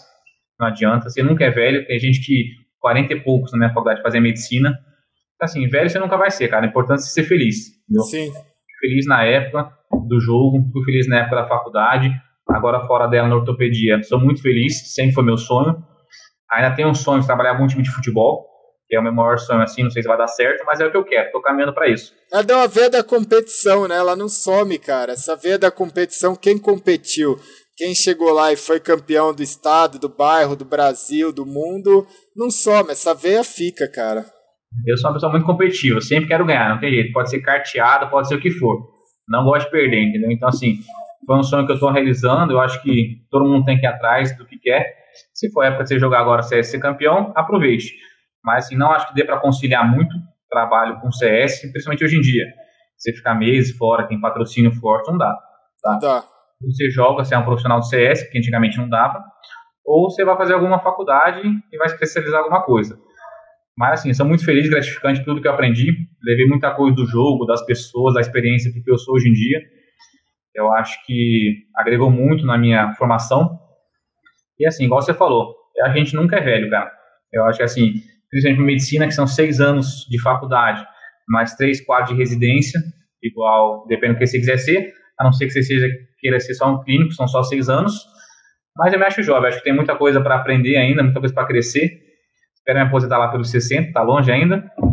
Mas assim, não tenho reclamar da minha vida, cara. Eu acho não, que... na, na questão da medicina é até, como é que se diz, é até um preconceito você chegar num consultório de um médico muito novo tem muitas pessoas que têm um preconceito, né? De chegar e olhar lá, o médico é, de 33, 34, o pessoal espera chegar lá e tá um médico de 40, 45, 50 anos, né? Existe muito isso ainda, né? Com certeza, até mais jovem, assim, 25, 26, o cara entra e fala, ah, mas você é realmente médico? Você é realmente... É. Porque não tem cara, não é que não tem cara, tem um perfil de ser carinha de criança, assim, entendeu? Sim. Mas, mas existe preconceito, mesmo que a pessoa saiba mais do que porque assim, hoje em dia, o que, que eu vejo? Infelizmente, a maioria dos pessoal mais velho já é aculturado, não estuda mais, já é aqui, não se. Tá acomodado, né? Se atualiza. Então, os médicos estão se formando, tem muito mais gana. Então, assim, às vezes o cara sabe mais do que o cara mais idoso, com menos experiência, mas a população tem preconceito. Quer chegar aquele cara mais velho, barbudo, 50 anos, casado, entendeu? E realmente existe, até hoje existe mesmo. Né? E, isso faz muita diferença. E em relação ao jogo, cara, eu acho que são esses os pontos assim que a gente tinha para matar, porque foi, foi uma época legal pra caramba, foi uma época que a gente se divertiu. Você falou um negócio que assim, é, você foi parar lá mais ou menos em 2008, já estava completando 10 anos. Só que eram 10 anos que o pessoal falou assim, cara, a gente deu a vida pelo jogo. A gente cansava e quando a gente estava cansado, a gente descansava jogando CS. E, e não é que nem hoje em dia que um jogador que tem um reconhecimento, porque a gente ficava no ranking.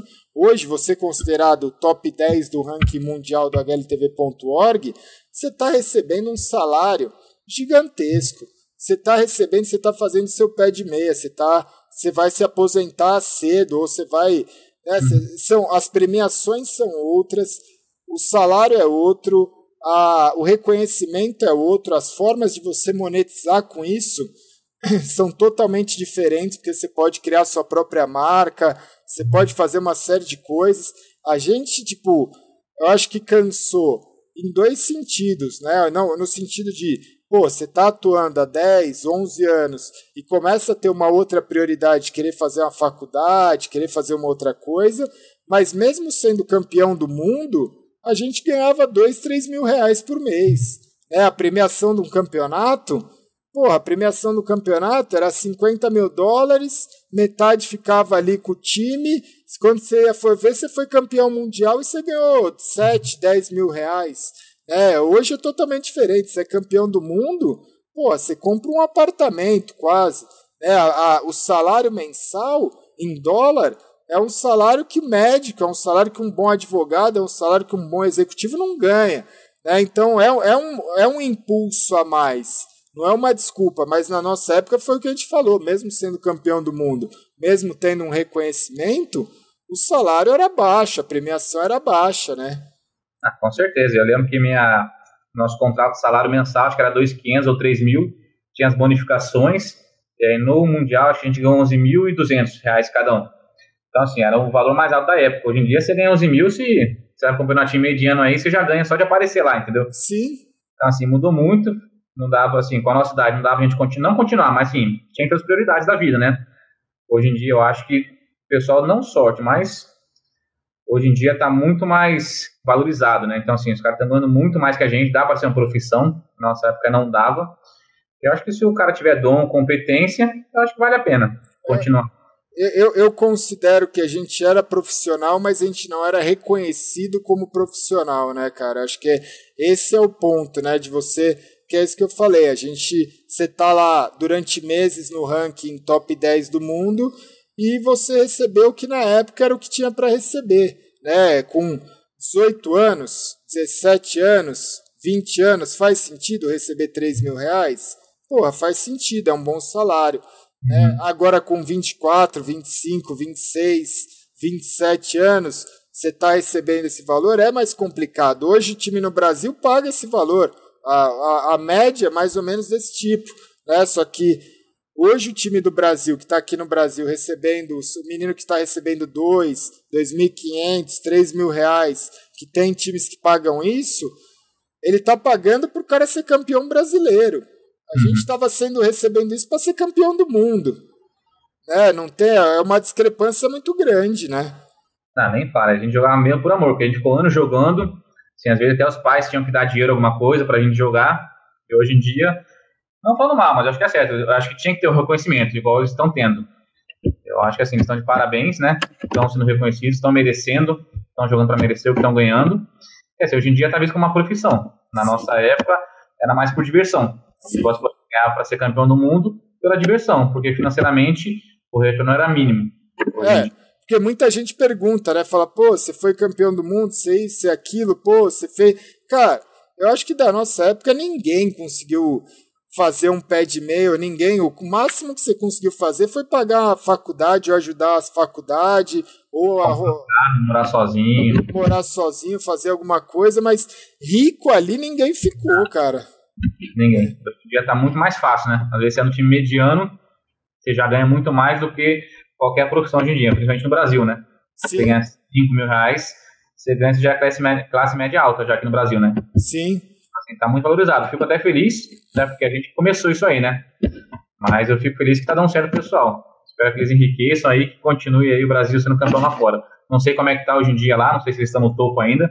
Eu sei que não então, então, eles tá, tiveram algumas mudanças, que foi muito isso que você falou, que a gente estava falando, de passar por mudanças, de ter jogadores criticados, jogadores que talvez no ranking ali de estatísticas não sejam os melhores e a torcida cobra muito em relação a isso.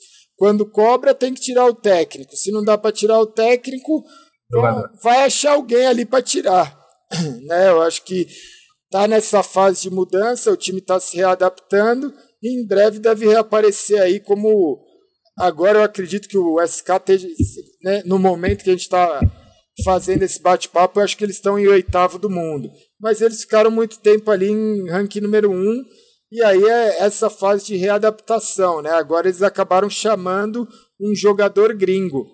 E aí eu puxo, aproveito até para puxar essa história, porque você foi um cara que, se não me engano, você estava presente junto com, com o Element, certo? Eu estava com Element, com BSL, eu também estava.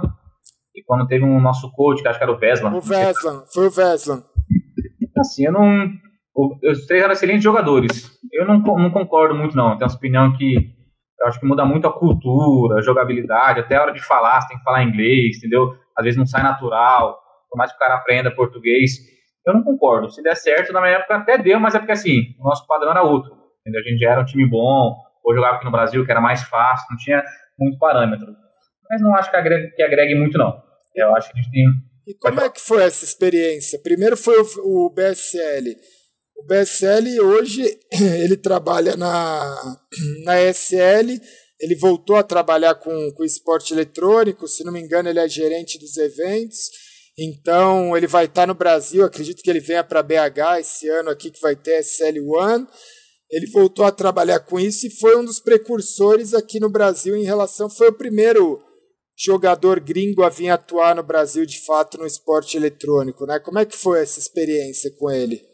Não, foi muito boa, ele sempre foi receptivo para todo mundo. Ele tinha uma experiência muito maior do que a nossa, né? Na verdade, nem tinha experiência. Ele conseguiu passar um pouco de experiência para a gente. Mas, igual eu falei, eu acho que a cultura é muito diferente. Por exemplo, o ah, brasileiro quer sempre atacar, quer ruxar, não sei o quê. O europeu quer, entendeu? É mais tático, é mais devagar, entendeu? Acho que assim, é um confronto de culturas. Sim. Acho que em relação à experiência, agregou assim, às vezes mais como pessoa, porque ele era uma, uma pessoa um pouco mais velha, tinha outros toques, mas acho que em game, assim, eu acho que não, não tem tanta vantagem. Assim como foi com o Element. Como é, com o Element, como é que foi? Tem alguma. Tem, tem uma história, eu vou aproveitar aqui. Aqui a gente não deve nada para ninguém, é uma resenha. Mas muita gente me pede assim, primeiro, para falarem mais sobre o Element. Eu tive meu convívio com o Element ali nos campeonatos e tudo mais, mas eu nunca fiz parte do time dele. Eu vi ele atuando nos campeonatos e ponto. E as resenhas que a gente tinha depois de campeonato, antes de campeonato, que ficava no quarto do hotel e por aí vai. Como é que era o, o, o Element? Ele era um cara é, diferenciado em vários aspectos, né? Primeiro pela habilidade que ele tinha, Segundo, pelo comportamento. Eu via ele meio como um Justin Bieber. Eu não sei se a galera vai, vai conseguir fazer esse paralelo, porque ele, ele, ele era totalmente. É, como é que eu posso explicar? Ele era totalmente fora do, do padrão. É, ele era totalmente fora do padrão. Ele, e eu falo Justin Bieber no sentido assim, de ser uma grande estrela, só que ele ser meio rebelde, assim, ele não queria, ele não estava meio se importando se ele ia ser visto como aquilo ou isso, aquilo outro. Ele queria fazer o jogo dele e dane-se. Né? Como é que foi essa experiência com ele? É, em relação assim, à mira, ao time, ele era muito bom, né? Ele era referência. Ele era muito melhor do que a gente, dentro do jogo. Assim, igual você falou, ele era meio piradinho mesmo. Ele tava nem pra nada, era molecão, moleque. Sim. Tava nem aí. Ele, ele era uma pessoa muito engraçada, que ele só falava porcaria, só falava besteira. Teve até um episódio na. Ele era sonâmbulo. Isso, esse episódio que eu queria que você chegasse. Que bom que você vai contar, conta. Eu me lembro, não sei se ainda vou lembrar. Eu sei que acho que. Foi ele... na Espanha, foi na Espanha. Ele disse que ele fez no prédio? Essa, Isso, foi essa mesmo. pra, pra, mim, eu só tinha ouvido falar dessa história. É verdade. É verdade. É... tava no quarto, mas parece que o prédio acordou. Ele tava com a calça abaixada fazendo xixi no prédio, achando que era no banheiro. Essa, essa é a história mesmo. a gente estava no, no CPL World Tour Barcelona, que aí foi quando o Element jogou. E aí tinha depois, eu não sei se o prédio ficou envergonhado, mas aí começou de buchiça alguma coisa nesse sentido, de que o Element era sonâmbulo, eles estavam dividindo o quarto, e aí é. quando o prédio acordou, tava lá o Element mijando nele, achando que tava no banheiro. Então isso de fato aconteceu, né? Verdade. E mais histórias engraçadas? Vamos ver. Tem mais duas. Isso daí eu acho que ninguém sabia. Isso daí ninguém sabia. Tinha gente no nosso time também, que eu vou contar, mas não vou contar o nome, até porque a gente não sabe quem é. A gente acha que sabe quem é, mas não vou contar. E sempre que a gente ia tomar banho, a banheira tinha cheio de, de porra ali, entendeu? Alguém mandava antes na banheira ali. Todo, toda viagem tinha isso aí, entendeu? A gente acha que sabe quem é, mas a gente vai ficar em off. Outra mais engraçada, a gente foi pra Las Vegas. Era a época do Papa. A gente tava no hotel. Ah, vamos, vamos comer uma puta? Vamos, vamos, tal. Aí a gente pegou os, os eles dão na rua, né? Porque lá é legalizada. A gente ficou sentado assim no, no saguão do hotel, ligamos, nem sei que tava com a gente. Era o Corá, ah, o Corácio e o Logan, o irmão do Bruno, o irmão dele. Aí eles ligaram e tal. Eu acho que era pro Pablo, eu acho. não sei pra quem que era. Aí lá se escolhe, não, quero uma lourinha, peituda, não sei o que, lá. Ah, beleza. Aí chegou, cara, uma gordinha feia pra porra. Era 150 dólares, eu lembro. Aí os caras falaram, não, velho, vamos ligar de volta lá e vamos pedir outra, né? Que é legalizado. Aí a mulher falou, não, tá bom. Mas vocês me dão dinheiro aí, depois é só ligar. Que eu vou ligar aqui e vou pedir pra vir outra. Beleza. Acho que foi o Logan que deu 150 dólares pra ela. Ela foi embora. E ficamos lá esperando. E a mulher não apareceu. Nós, o brasileiro, em vez de não pagar e chamar a outra, não. Pegou o dinheiro, vazou. Ficou, ficou, ficou, sem nada. Ficou sem nada, sem mulher e sem dinheiro. Cara, cara, tem uma história também, acho que foi com o Eduzinho, que ele falou alguma coisa no sentido de cassino, que ele ia ensinar como, como dobrar dinheiro na roleta, e aí ele botou 50 no vermelho, perdeu, botou 100 no vermelho, perdeu, botou 200 no vermelho, perdeu, aí ele perdeu quase ali 300 dólares, 350 dólares em dois minutos, falou, putz, deu ruim, e foi embora, né? Bom que o era rico, né? Então, para ele, a gente que era mais pobrinho não tinha jeito, né? Mas tem várias histórias engraçadas. Que um dia tinha que ser pra beber todos os old school aí pra. Eu vi no seu Facebook aí que tem umas fotos de old school. Tem, tem, vai. Tem história pra. Agora você tá morando aonde? Cara, no mesmo lugar, velho, em São Paulo mesmo na Pamplona, onde eu sempre morei. Ah, eu pensei que você estava no interior. Você fez a faculdade no interior só, né? Preto, formei em 2015. A gente, em 2015. A gente vai juntar essa galera aí. E aí do Vesla ele trouxe, né? A gente falou do BSL, falou do Element. O Element, assim, a gente falou um pouquinho, mas assim, dentro de jogo, para você ele foi um dos melhores ali que você viu, cara? Ah, em relação à mira, acho que foi. Mas, assim, em relação ao time, igual você falou, ele era isolado, assim. Era ele mais quatro. É tipo o Neymar hoje em dia. Sim. É meio. Só que é ele, ele não importa os outros dez. Era ele. Funcionou até onde deu. Mas, assim, não, ele não era pro time, entendeu? Ele era mais um cara tinha uma excelente mira. Ele era um excelente quando sobrava um X2 também sempre ganhava. Então, assim, foi bom naquela época. Mas de experiência, não. Acho que pro time não valeu muito, não.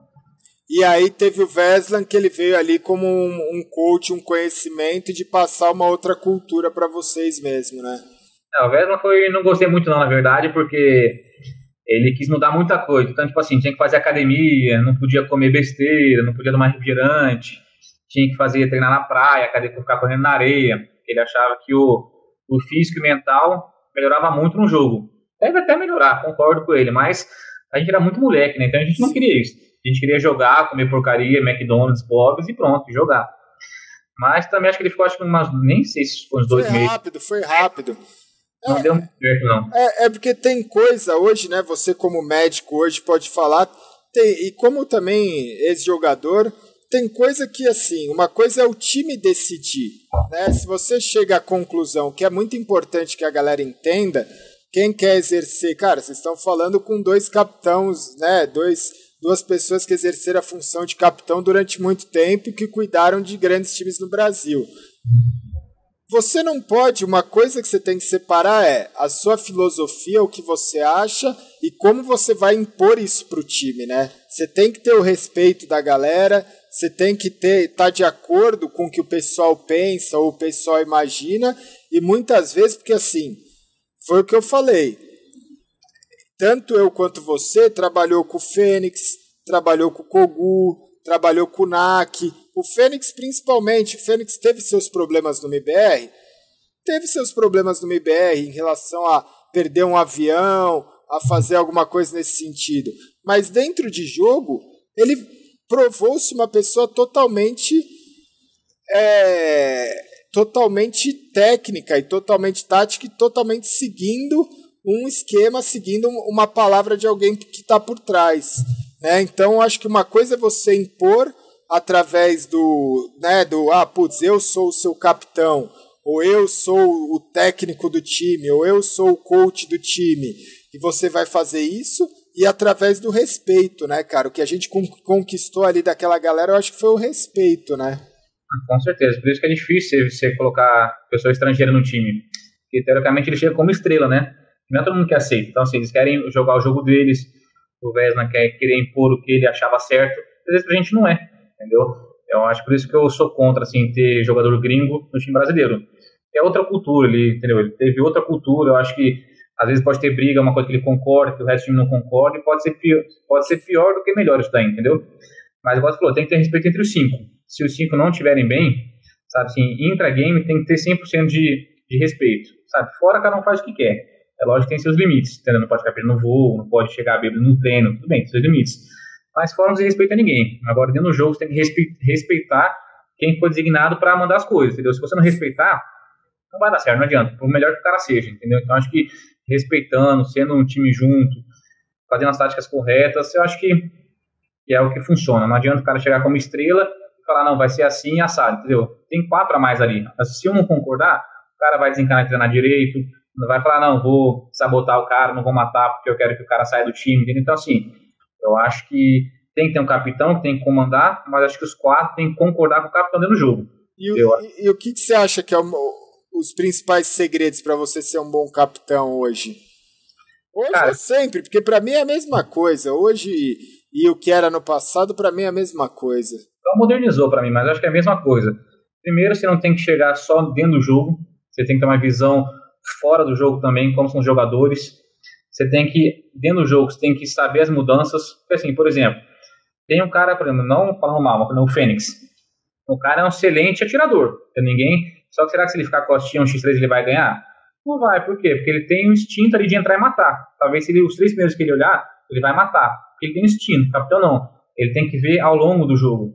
Ele tem que ver se matou um no fundo, como é que o time CT vai se reposicionar, como que a gente vai mudar a tática. Quem está entrando na frente, quem é jogador, não precisa se preocupar com isso. Sim. Vai, vai matar. A gente se preocupa a fazer antitática, a evitar a antitática, dentro do jogo mudar ver como é que os caras estão, o nosso time, se ele tá bem para jogar, se não tá, entendeu? não é simplesmente, ah, sou o capitão, escrevo ali 4-3-3 e, entendeu? Então isso é qualquer um sabe fazer. Sim. E no começo era até assim, a gente fazia as táticas escritas, né? Sim. a gente falava 3-1 e pronto, deu certo, deu, não deu, mas se hoje em dia, com essa modernização, você tem que pensar muito mais. Então, você tem que pensar como um time, tem que pensar no outro time. Eu acho que assim, é muito difícil, tem que ter muita experiência. Não adianta colocar uma pessoa que não tem essa visão do jogo, ah, não vou mudar, eu acho que assim, eu acho que taticamente, falando do SK que eu já vi os jogos antigamente, eles erram muito taticamente. Não sei se já melhorou, se não melhorou. Mas assim, igual você falou, coisa que dá pra ganhar fácil, entendeu? Eles dificultam. Ou porque alguém manda, ou porque continua com a taxa do começo do round. Eu acho que o capitão tem que ser um completo. Eu acho que o a menor problema do capitão é ser um ótimo atirador. Que assim, ele tem que. Se ele for um médio jogador, só que taticamente ele for perfeito, cara, já tá bom pro time. Ele não precisa ser o melhor não precisa ser o melhor atirador, não precisa ser o melhor jogador. Ele tem que ser o melhor cabeça do time. Entendeu? Ele tem que saber conduzir os quatro jogadores. É. Porque muito, se ganhar 4x5 você pode ganhar, porque você entra no bombe 4 contra 2, entendeu? Acabou o round. Tá? É, raramente o cara vai, vai ganhar. E, e, e, o que eu sinto falta, assim, jogando com jogadores hoje, né, que eu tenho jogado, tenho visto assim, falta essa mentalidade. Hoje o cara acha que tudo se resolve na mira, se resolve na bala, se resolve no tiro. E aí rola uma, uma emoção que é o seguinte, porque eu mostrei, eu fiz essa comparação e fiz até um desafio. Eu falei, eu mostrei o MIBR de 2006 com comportamento tático de TR, que é exatamente igual o comportamento tático que tem hoje no CSGO. Uma, um, é, é uma tática padrão em que dois faziam a função de ali cobrir a banana, dominar e tudo mais, dois ia ali pelo campanário, um ficava mais solto, e de acordo com o que ia desenvolvendo o mapa, o round, você ia fazendo a decisão. Vamos entrar B? Vamos fazer NIP? Vamos entrar A? Vamos entrar. Então, é, esse pensamento hoje ainda continua o mesmo, mas o poder da escolha do capitão de aonde a gente vai entrar, em que momento e como você fazer com que você tenha uma leitura porque o que o jogador falta hoje na mi, no meu, no meu, na minha humilde opinião, o cara ele não consegue ter uma leitura do tipo assim, peraí, a gente viu que tem um cara na, no avançado campanário, pô, será que vai ter um segundo? Qual que é a melhor forma de anular isso? É a gente ir pro NIP e dar a volta no bombe ou ir pro NIP e dar a volta pro outro bombe? Os caras da banana estão cobrindo avançado. Isso eu tô falando de um mapa. Uhum. Mas assim, a função para mim de um capitão é analisar todas essas variáveis que pode estar acontecendo durante o jogo. Enquanto o cara tá ali, só olhando a mira dele, que às vezes os caras falam, porra, você não tá com a mira boa, você não tá.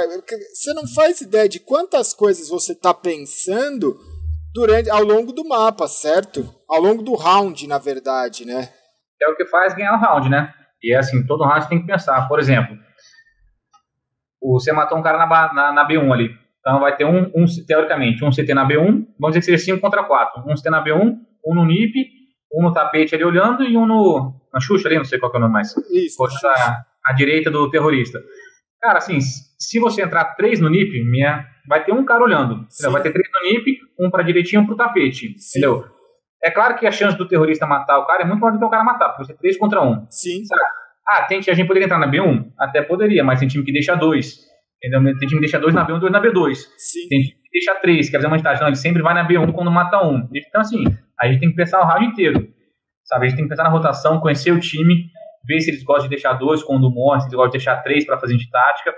Mas, assim, sempre pensando, porque, assim, é o que ganha o round. Às vezes você perde o round, tem que fazer um eco, aí depois você desana, entendeu? Então, assim, o capitão pensa todo o round. Mas é a posição mais difícil que tem, cara.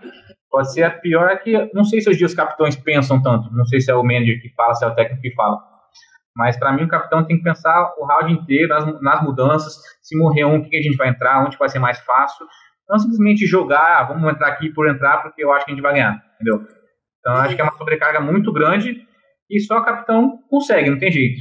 E, e, o que eu, e o que eu percebo que eu sinto muita falta é né, nesse quesito de, por exemplo, o jogador ele poder, aí é uma dica mais para o jogador que ele não é o capitão, por exemplo, mas ele poder auxiliar. Porque tem um jogador que ele entra num lugar, faz uma eliminação, em vez dele esperar e falar assim, ó, eliminei aqui, o que, que a gente pode fazer a partir desse ponto? Ele já tenta partir para uma segunda eliminação, uma terceira eliminação, ele já começa, que é o que eu falo, não se emociona.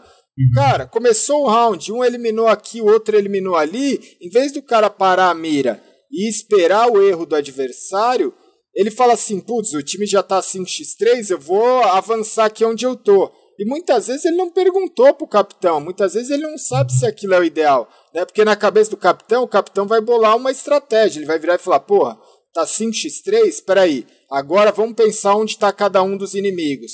Vamos juntar e fazer um 5x1 num lugar, ou um 5x2, porque é, é, é, muito dinâmico, né? É, essa troca de kill é muito dinâmica. Muitas vezes o jogador tem a oportunidade de ganhar uma vantagem no começo do round e ele não para para pensar no capitão ou pensar na estratégia de falar, bom, e aí, a partir daqui, o que, que a gente pode desenvolver, né? Isso acontece direto, né? O cara mata no tapete, vai para cima achando que vai matar o outro e acaba morrendo, fica 4 contra 4. Então, assim, acho que é. Não só brasileiro, todos os times fazem isso. Por isso que eu acho assim Mira, pra mim, deve ser uns 30% do jogo, cara. Eu pra acho mim também. Tática e team play, cara, eu acho que ganha de time, time, time médio, ganha de time grande quando quer. Se for bem taticamente, cara, não adianta. Pode, podem me provar o contrário, que na minha cabeça nunca vai ser assim. Nunca a mira vai ser melhor do que a tática, cara. Não tem jeito. Pra mim também é, é. Assim, você precisa matar? Precisa. Não existe. É o que eu falo. Não existe tática no mundo que funcione se você chegar lá e o cara matar todo mundo. Mas você existe tática que faça com que o adversário faça o erro. Tem Sim. tática que vai fazer o cara você pegar o cara de lado. Você sabe que o melhor jogador dos caras está cobrindo um determinado bombe, você vai tirar o cara da zona de conforto dele. Você vai fazer com que você vá num outro bombe e você pega esse cara num lugar que ele não esperava que você pegasse ele. Você vai fazer uma movimentação, você vai deixar alguém marcando, você vai trabalhar em cima disso. Né? Então, te, existem muitas variáveis que as galera, a galera nem imagina, né? Por isso que, que eu acho que é tão difícil você chegar no topo e se manter no topo, porque não é só tiro, não é só eu sou melhor que você, eu vou te matar, vai funcionar, vai dar tudo certo. Existem muitas outras coisas e, e eu, eu acredito muito nisso que você falou, que a, a, como é, a habilidade do tiro é 30, 40% no máximo, né, cara? O comportamento técnico e tático é 70, 60% no mínimo. A diferença da habilidade de um top para o segundo top é mínima, entendeu? Só que a diferença de um time tático para outro é gigantesca. Porque, igual você falou, o cara mata, ele fala, pô, matei um, vou sair para matar outro, entendeu? E às vezes ele acaba prejudicando o time. Eu acho que a mentalidade da maioria dos times são assim. Por isso que eu acho que em 2006 a gente foi perfeito o campeonato inteiro. Todo mundo entendeu que era para matar, era para se reagrupar, dependendo do que acontecesse, entrava. Hoje em dia que você falou, não. Ah, matei um campanário. Ah, vou sair ali, vou ver se eu pesco mais um, entendeu? Sim. Simplesmente é assim, a mentalidade do pessoal. E, e foi o que eu mostrei na. Mais uma vez eu mostrei na demo e me, me arrepia mesmo falando, porque eu falo assim, cara, é um comportamento que eu não vejo hoje em dia. Né? É um pensamento que eu não vejo hoje em dia. Que hoje o jogador tá nisso, cara. Hoje o jogador tá tipo, ah, é mais uma kill que eu posso, pode entrar para minha estatística, é mais uma coisa que eu posso fazer que vai me dar um nome, é mais uma jogada de efeito. E no final das contas, cara, você não vai levar nada disso, cara. A única coisa que você vai levar são os títulos que você conquistou, as coisas que você fez, as paradas que funcionou. Você pode até achar que no momento é bacana, mas no final né, tá aqui eu, tô aqui. Eu não lembro das jogadas bacanas que eu fiz, eu lembro dos títulos legais que eu conquistei, das coisas. Tem campeonato que eu falo, cara, tem campeonato que eu ganhei que eu não lembro de jogada, e tem campeonato que você falou que você ganhou que você não lembra nem o que você pensou na hora. Né, o que você vai tirar daquilo é, é a vitória, o número que tá lá em cima, o placar, o tab. Muitas vezes eu falo, mano, tem cara que tá jogando comigo que o cara aperta o tab e ele fala, porra, eu tô 08. Eu falo, mano, tira o dedo do tab, cara tira o dedo, não pensa nisso, não pensa se você tá zero alguma coisa, não pensa, pensa o que, que você pode fazer para melhorar, né? É, o que você falou, hoje em dia a estatística às vezes mais atrapalha do que ajuda, né? Negócio falou, ah, acabou o jogo, perdeu? Ah, mas eu matei 15. Grande bosta, velho, seu time perdeu. se seu time ganhar e você matou 15, cara, fez mais do que obrigação. Essa é a realidade. Tem que jogar pro time. Quando você, quando você fica muito, não solitário, mas individual, você acaba atrapalhando mais do que ajudando. Entendeu? Às vezes você quer entrar, o time é mais fraco, então vou entrar para pescar. Ah, o cara tá de eco é um time ruim. Vou entrar porque eu vou matar 5, meu status vai lá para cima, entendeu? Então não serve para nada isso aí, igual você falou. O que vale é título, cara. Você ser o melhor em todas as derrotas, na bolsa, não serviu para nada. E o cara que fez menos, menos 15 e o time ganhou, foda-se, o time foda ganhou, cara. No próximo jogo ele pode fazer melhor e o time continuar ganhando. Às Sim. vezes ele entrou 15 vezes e morreu, mas o time ganhou o round. Então é muito mais importante do que matar. É claro que é difícil pensar assim, a gente é mais experiente, a gente sabe o que realmente importa hoje em dia, já passamos por muita coisa. E assim, acho que é difícil entrar na cabeça de alguém e falar isso. Eu acho que Sim. isso aí, só com a experiência, só tomando muito, perdendo, que vai acabar vendo que as estatísticas, infelizmente, só serve individual. Mas se você não for campeão, não ganhar o jogo, não importa se você fez 30 a 0 ou 0 a 30, é a mesma coisa. Sim. É, é, é muito do, do que eu compacto. Eu acho que é isso aí, cara. A gente matou muitos pontos aí, muitas histórias que eu nem imaginava aí do. É, eu, eu, eu, eu sabia de relance do Element, não sabia a de Las Vegas. E, e para você, assim, o que ficou de tudo isso, né? Porque junto a gente teve ali. O HLTV.org premiou a gente como né, um dos cinco melhores jogadores da época. Eu acho que foi eu, você, o Kogu, o Fênix e o Beat, se não me engano, que foi eh, selecionado, né, que foi eleito lá entre os cinco melhores jogadores da década de, de 2000 a 2010. Como é que o que, que representou para você assim, para gente finalizar, o que que você acha que mudou na sua vida? Porque hoje você é, você é um ortopedista, hoje você trabalha com uma, né, você é médico, você, você tem uma cabeça muito mais tranquila em relação a isso, pelo que você já realizou e conquistou em outras situações que é de aperto, né? Porque hoje você está mexendo com a vida da pessoa e o jogo te deu uma toda uma estabilidade emocional para você poder executar isso, né? Eu acho que assim, que foi uma experiência muito grande para mim, sabe? Fico muito feliz de ser conhecido. Eu acho que até hoje, por onde eu passo, chefe meu da residência me conhece, entendeu? Pessoal que estudou comigo na faculdade me conhece, até hoje o cara fala, pô, você campeão, não sei o quê, por que você largou? Então, assim, é um reconhecimento muito bom, fico muito feliz de ter feito parte da história aí, depois de tantos anos, desde 2010 que eu jogo, então são quase oito anos, o pessoal ainda lembra, mesmo eu fora, assim, que é uma coisa você parar de jogar, mas ficar no meio, entendeu? Ajudar, fazer campeonato, conversar, eu meio que não me excluí, mas pela minha vida não consegui ter tanto contato com quem eu queria. Sim. Então, são dez anos aí que eu tô longe, pela minha formação, mas assim, experiência de vida total, desde criança. Eu acho que eu cresci muito como homem, sabe? Me ajudou Sim. muito na faculdade, na vida mesmo, jeito de pensar, entendeu? Jeito de olhar as coisas, entendeu? Muitos arrependimentos que eu fiz porque eu era moleque, que hoje em dia não faria porque você vê que é errado. Mas sim, sou muito grato por tudo, por todas as pessoas que me ajudaram, entendeu? Fico muito feliz de ter conseguido ser campeão. Uma coisa que demorou para o brasileiro, que hoje em dia, teoricamente, é normal, né? Você vai lá e é campeão, antigamente era tudo novidade, ninguém valorizava a gente, a gente era os newbies na época, né? Sim. Mas assim, só não teve que reclamar, acho que eu parei na hora certa. Eu acho que meu sonho sempre foi ser médico e eu sempre quis isso. E assim, o CS me deu uma oportunidade de. Eu acho que ser uma pessoa melhor entendeu? Às vezes dá saudade de sair com o pessoal e tal, de viajar, que eu não posso ir pela minha profissão. Espero um dia que vocês forem sair, vocês me chamem. É, é, já vai marcar, pode ficar tranquilo. Mas eu prometo que vai aparecer. Assim, o que ficou, eu acho que é isso aí, aprendi bastante. Espero que o pessoal continue aí levando o nome do Brasil para fora, igual estão fazendo. E que, cara, se for seu sonho, seja do CS, se você tiver potencial, eu acho que vale a pena. Mas se você tiver outro sonho, de ter alguma outra profissão, eu acho que, assim, não me arrependi de nada, não acho que eu perdi tempo, não me acho velho. Se você for, ah, tiver 30 anos, ah, vou fazer faculdade, tô 30 anos, cara, faz, é seu sonho, sabe? Eu acho que a vida passa muito rápido. Às vezes, pô, comecei a jogar com 13 anos, tô com 33. Eu me lembro como se fosse ontem, entendeu? Sim. Então, assim, aproveitar as oportunidades, vá a fundo o que você quiser fazer, seja uma pessoa decente, cara, que hoje em dia é difícil. Tente não passar perna em alguém para crescer. Eu, infelizmente, já ri muito, mas Hoje em dia eu não faço mais isso. Mas é isso. Espero que o pessoal que esteja jogando, queira jogar, se, se dedique bastante. Mas não se arrependa das coisas, porque, igual eu falei, a vida passa rápido. Às vezes está com 50 anos e fala, pô, poderia ter feito faculdade, ou pô, poderia me dedicar mais, pô, poderia ter feito isso. Eu acho que assim, entra de cabeça o que você quiser fazer. E é isso aí, cara. Tô feliz pra caramba na minha vida. Não me arrependo, assim, me arrependo de algumas coisas que eu fiz no, na minha vida, mas não em relação a ter jogado CS, em relação a ter ficado. É, mas um, um, detalhe, um comportamento, alguma coisa que você podia ter feito um pouquinho diferente, né, cara? Sim, é normal do ser humano, né? Sim. Mas eu acho que me mudou bastante, assim, eu acho que eu aprendi coisas novas, conheci pessoas novas que me ensinaram muita coisa. E assim, hoje eu sou uma pessoa diferente até em comportamento, em, em sei lá, nas situações adversas da vida. Mas assim, eu tô muito feliz, queria agradecer aí pessoal que foi meu fã na época aí, que ainda me... Ainda tem muito fã. né?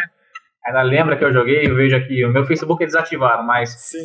tem muita gente que manda mensagem recente, pô, volta a jogar aqui, que não sei o quê. Fico muito feliz.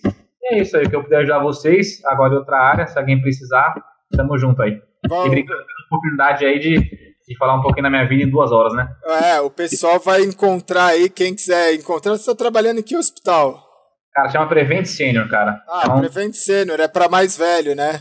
Isso, era, era para mais velho, agora está abaixando a idade, está até 49 anos, mas os funcionários também, filho, etc., pode tudo lá. Então, assim, é bem legal. Quem precisar, quem tiver algum familiar que tem esse plano de saúde, pode entrar em contato comigo, pode mandar uma mensagem no Facebook, eu dou uma olhadinha, e sempre que precisar, eu ajudo vocês aí. E você vai ver que vai ter muita gente aí, porque eu vou soltar é, na Twitch, depois no YouTube, você vai ver que vai ter muita gente que vai lembrar das histórias muita gente é grato. Eu acho que assim, foi o que. É, para finalizar, foi o que eu, eu falei. A gente, amigo, companheiro de time, rival.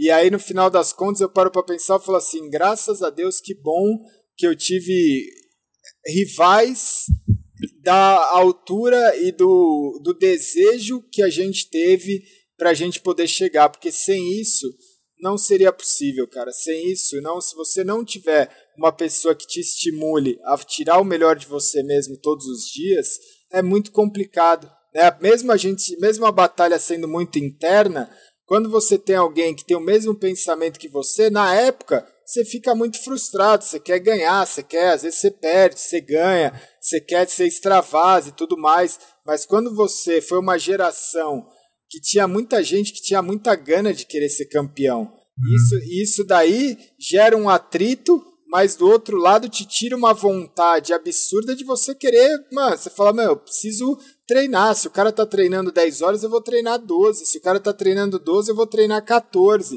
e, se, e, e eu acho que o Counter-Strike é totalmente diferente dos outros jogos que a gente tem hoje no Brasil, justamente por isso. A gente tem um time que foi aí top 1 durante muito tempo e a gente também já passou por essas posições justamente por essa mentalidade de não, de, de não se, cara, ser campeão do Brasil com todo respeito, mas não significa nada. A gente queria ser campeão do mundo, pô. Né? Eu acho que a gente era muito parecido, né? A gente, nossas vontades foram sempre iguais. Quando a gente foi rival, eu acho que só aflorou mais ainda. O negócio falou, a gente não se acomodou. Sempre Sim. queria ganhar do outro, então assim, foi ganhando mais experiência, foi treinando mais, foi investindo mais. Então, assim, foi uma coisa muito boa. E tem que ter rivalidade, não tem jeito. Senão você se acomoda e fica sempre na mesmice, né? Eu acho que engrandeceu muito aí a nossa, nossa história aí, por causa que a gente tinha essa rivalidade, entendeu? Um aprendeu muito com o outro e sempre querendo ganhar. Então foi o que motivou a gente a treinar mais, a estudar mais e cada um se destacar no seu caminho aí, né? Exatamente, que eu acho que foi bem sucedido aí para todo mundo e a gente levar boas experiências de tudo isso, né, cara? Bo bom, bons, na verdade, boas bagagens e lições de vida, porque eu acho que mudou a vida de todo mundo. Hoje a gente vê a vida de uma outra forma, a gente quer ajudar mais as outras pessoas, a gente quer ter um outro pensamento e hoje fornecer um conteúdo aí, um bate-papo para a galera, que é isso, tirem o melhor de cada um. Quando o Kiko tá aqui falando que às vezes o SK ou algum outro time perde por um vacilo, não pensem que ele está criticando o SK, porque é sempre isso, é, eu sempre deixo frisado nos bate-papos. Ele não está criticando o SK ou qualquer outro time por uma questão simplesmente de cornetar e falar que o cara está fazendo errado. Não, é de simplesmente tentar passar um conhecimento do tipo assim, cara, se vocês conseguirem colocar em prática, colocarem uma meta em que o time vai ser a coisa mais importante que tem, vocês vão chegar lá novamente, né, velho? Ah, com certeza, igual eu falei, não é para cornetar, é para ajudar, na verdade. Sim. Eu acho que assim, você perder sendo taticamente perfeito faz parte. Agora, você perder com um jogo ganho, aí eu acho que é uma coisa que não deve ser admitido. Exatamente. Então, rever as filosofias, rever se é isso mesmo que quer, entendeu? Porque jogar para jogar, qualquer um sabe fazer, Sim. entendeu? Mas respeitar taticamente, cara, a chance de vocês continuarem no topo e continuar sendo campeão, eu acho que é muito mais alta do que simplesmente cada um achar que é a melhor mira que tem e vai para cima porque vai ganhar. Entendeu? Exatamente. Eu acho que é isso. Você matou os pontos, colocou os pensamentos. São pensamentos muito parecidos que a gente nunca tinha batido um papo assim sobre isso, nunca tinha tido oportunidade. Eu acho que e aí fica muito mais sincero, né? Porque na época, se a gente tivesse tido esse bate-papo tempos atrás, talvez a gente não falaria as coisas que a gente falou que tem a liberdade hoje. Uhum. Mas é, é muito essa questão de você pensar com uma outra forma, cara. Sai com esse MD2 pensando numa outra forma do tipo, o que eu estou fazendo é melhor para o time? É melhor para mim? O que eu quero dentro desse time? Eu quero um trampolim para atingir um time maior? Eu quero me destacar no status? Eu quero. Pensa nisso como um todo e forma uma, uma maneira de você ver o jogo de uma forma diferente, né? Sim, não acho que seja fácil também, né? Conseguir reconhecer isso. A gente pesou anos para ter essa cabeça, não é de uma hora para outra. Mas você vai ter que começar a pensar assim se quiser continuar no topo. Sim. Entendeu? Acho que não é um jogo sozinho, são cinco pessoas, entendeu? Não adianta ser o melhor do mundo individualmente se você não é melhor para o seu time. Então, às vezes, muitas vezes, é melhor ter um cara mediano, igual eu falei, que respeita a tática e ter o melhor do mundo. Às vezes, com um cara mediano você é campeão, igual foi na nossa época, tá? E do que ter os cinco melhores do mundo e não ser campeão. Acho que tem um time, acho que. Acho que FaZe que chama, não sei. O FaZe. É, que eu vi um campeonato, os caras foram campeões, mas depois não sei se foram mais. E juntaram os cinco melhores, miras e tal. Os caras ganharam que era novidade, mas. Desculpa, se não tiver uma tática, não acho que vá. É. O cara batendo tudo, entendeu? O, o, hoje tem muito isso, né? O, hoje o, o, o FaZe ele continua bem, continua no topo, mas o que, o que eu acho que a gente pode levar como exemplo é a questão de, por exemplo, hoje o time número um do mundo não é o time que tem o jogador que foi considerado o número um do mundo. Né? Hoje, nesse atual momento, por circunstâncias que aconteceram, o SK tem um jogador que é considerado o melhor do mundo, Coldzera. Ele é o número um há alguns anos seguidos, ele é o número um do mundo. Ele foi considerado o melhor atleta de esporte eletrônico do planeta. E não está no time que está número um do mundo nesse momento no, no ranking. Então, alguma coisa quer dizer, alguma coisa tem que refletir, alguma coisa, né? Algum tem que é, perceber qual o significado disso, e aí eles estão procurando as mudanças que façam mais sentido para eles, né? Mas a dica que fica aí, que eu acho que a galera vai assistir, é muitas vezes a habilidade individual não vai fazer a, com que você seja o campeão do mundo. O que vai fazer é, o, é a filosofia, né, cara? Eu acho que é você conseguir ter todo mundo ali na mesma página, com o mesmo pensamento, com a mesma ideia, com os mesmos valores e com a mesma intenção de ninguém ser maior do que ninguém, né? Com certeza. E assim, igual eu falei, o que sobressai é o team play, entendeu? Não é um jogo sozinho, se fosse de uma pessoa o cara ser melhor do mundo, pô, legal. Agora é um time com cinco pessoas se é um time com cinco pessoas, é que tem algum propósito. É jogar em time, não sozinho. Então, assim, acho que o que fica aqui é, se quer ser um grande campeão e se manter no topo, tem que respeitar o time, tem que estar os cinco entrosados, os cinco com a mesma cabeça, então não adianta um querer ser, ah, eu sou melhor do que você, ah, eu tiro melhor, ah, minha estatística é melhor. Isso não serve pra nada, cara. Você pode ser campeão? Até pode, cara, mas a chance de ser sempre, se manter no topo, sem ter um team play, eu acho muito difícil. Então, acho que para começar, acho que assim, não sei como é que hoje estão os times, mas eu acho que tem que sentar e conversar. Pô, vamos ser um time realmente? Vamos treinar junto? Tá, eu vou matar o cara ali, mas vou esperar. Vamos esperar 10 segundos, esperar o time se reorganizar. Não vou tentar matar mais um, porque eu sei que 5x4 já tá à vantagem. Entendeu? Não adianta querer tirar vantagem. Às vezes você morre e prejudica o time. Sim. Por mais que você matou o primeiro, entendeu? Então, assim, eu acho que eu sempre fui uma pessoa mais cabeça em relação a isso. Eu nunca gostei muito de. Como é que eu vou dizer? muito agressivo, assim, de matar e já sair correndo. Eu sempre gostei de matar, esperar, esperar o tempo, ver o que, que o time. Às vezes você tá marcando ali, o cara morreu, o que, que o time faz? Vai querer avançar o outro time para tentar matar um de vocês. Se Sim. você estiver marcando parado, você vai matar. Você Agora, falou tudo. Agora, se você quiser ruxar logo, o cara pode pegar e aí acaba ganhando. Jogando, jogando, não, mas jogando com uma galera nova, às vezes a gente é isso, mata um, mata outro. Eu falo, cara, os caras falam, o que, que a gente faz? Eu falo, para mira, todo mundo. Para mira, para mira e espera, que vocês vão ver o que, que vai acontecer. Aí, de repente, a gente ganha um round jogando no level 20 da GC, que é, é hoje a maior plataforma, no, com os principais jogadores, eu falo, para mira. Aí o cara para a mira fala, caramba, velho, ganhamos um round, não precisamos nem entrar no bomba. Eu falo aí, ó, não é, não é complexo o CS é complexo somente do jogador que quer tirar vantagem, que não tem, não tem esse conhecimento tático de que se for, se ele estiver jogando contra pessoas experientes, ele não vai conseguir tirar vantagem assim, porque o cara não é bobo, né?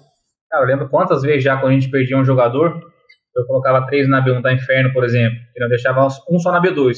Ah, entraram na B2? Beleza, ligaram o round. O cara, o cara voltava B1 ficava os quatro para arma, entendeu? Porque assim, você perde um, você tem que apostar num bombe, cara. Não adianta você querer, porque você perde jogador. Não adianta você querer avançar e falar, não, vou ver se eu mato o cara. O cara aposta no bombe, põe quatro dentro de um bombe, põe três dentro de um bombe, entendeu? Porque a chance de você ganhar é muito maior. Sim. Então o cara, o cara vai deixar só um na B1. Ou então, sei lá, coloca três, quatro na B1 e um avanço da B1. O que os caras vão fazer? Vou na B1, vai ser 5 contra 3. Entendeu? Então, assim, é muito tático. Não adianta falar que, ai, matei um round, tá ganho. Só que, infelizmente, os outros times também querem avançar para tirar vantagem. E eu nunca gostei disso. Eu sempre gostei de, de escolher um bombe e ficar com os, com os mais número lá. Porque, teoricamente, se o terrorista que matou um, qual que é a cabeça do cara? Que é evento tática. Vamos entrar num bombe que vai ter menos jogador com menos gente marcando. Sim.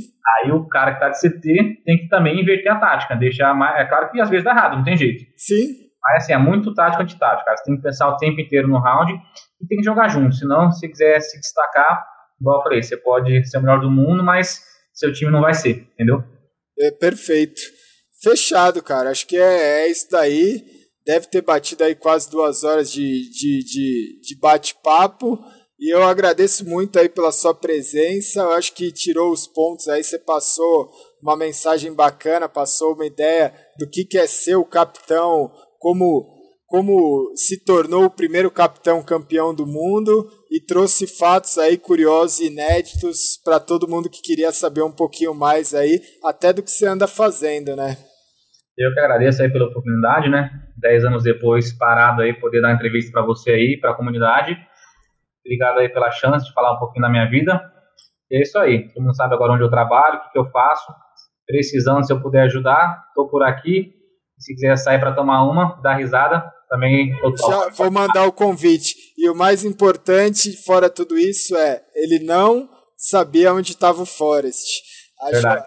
jogada foi jogadores e suas jogadas históricas. A HE que para mim mudou o resultado ali do jogo, que trouxe o Brasil mais próximo do primeiro título. O Kiko não sabia onde estava o Forest. Foi no feeling, você falou, vou tacar a HE ali, a chance que ele podia estar ali era grande e deu certo. É bom que aí ficou pra eternidade, né? Pelo menos uma jogadinha minha, né? Todo mundo tem posição, jogada, pelo menos essa aí ficou eternizada. E fico feliz por isso. E acho que aí daqui uns 20 anos o pessoal vai continuar lembrando ainda. Vai, com certeza, pode ficar tranquilo. Tamo junto, grande abraço. Kiko, quer mandar mais algum recado? Não, acho que é isso aí. Queria agradecer a todo mundo aí. Que o Brasil continue se destacando lá fora. Lembre sempre disso, cara, que o team play é mais importante. Tá?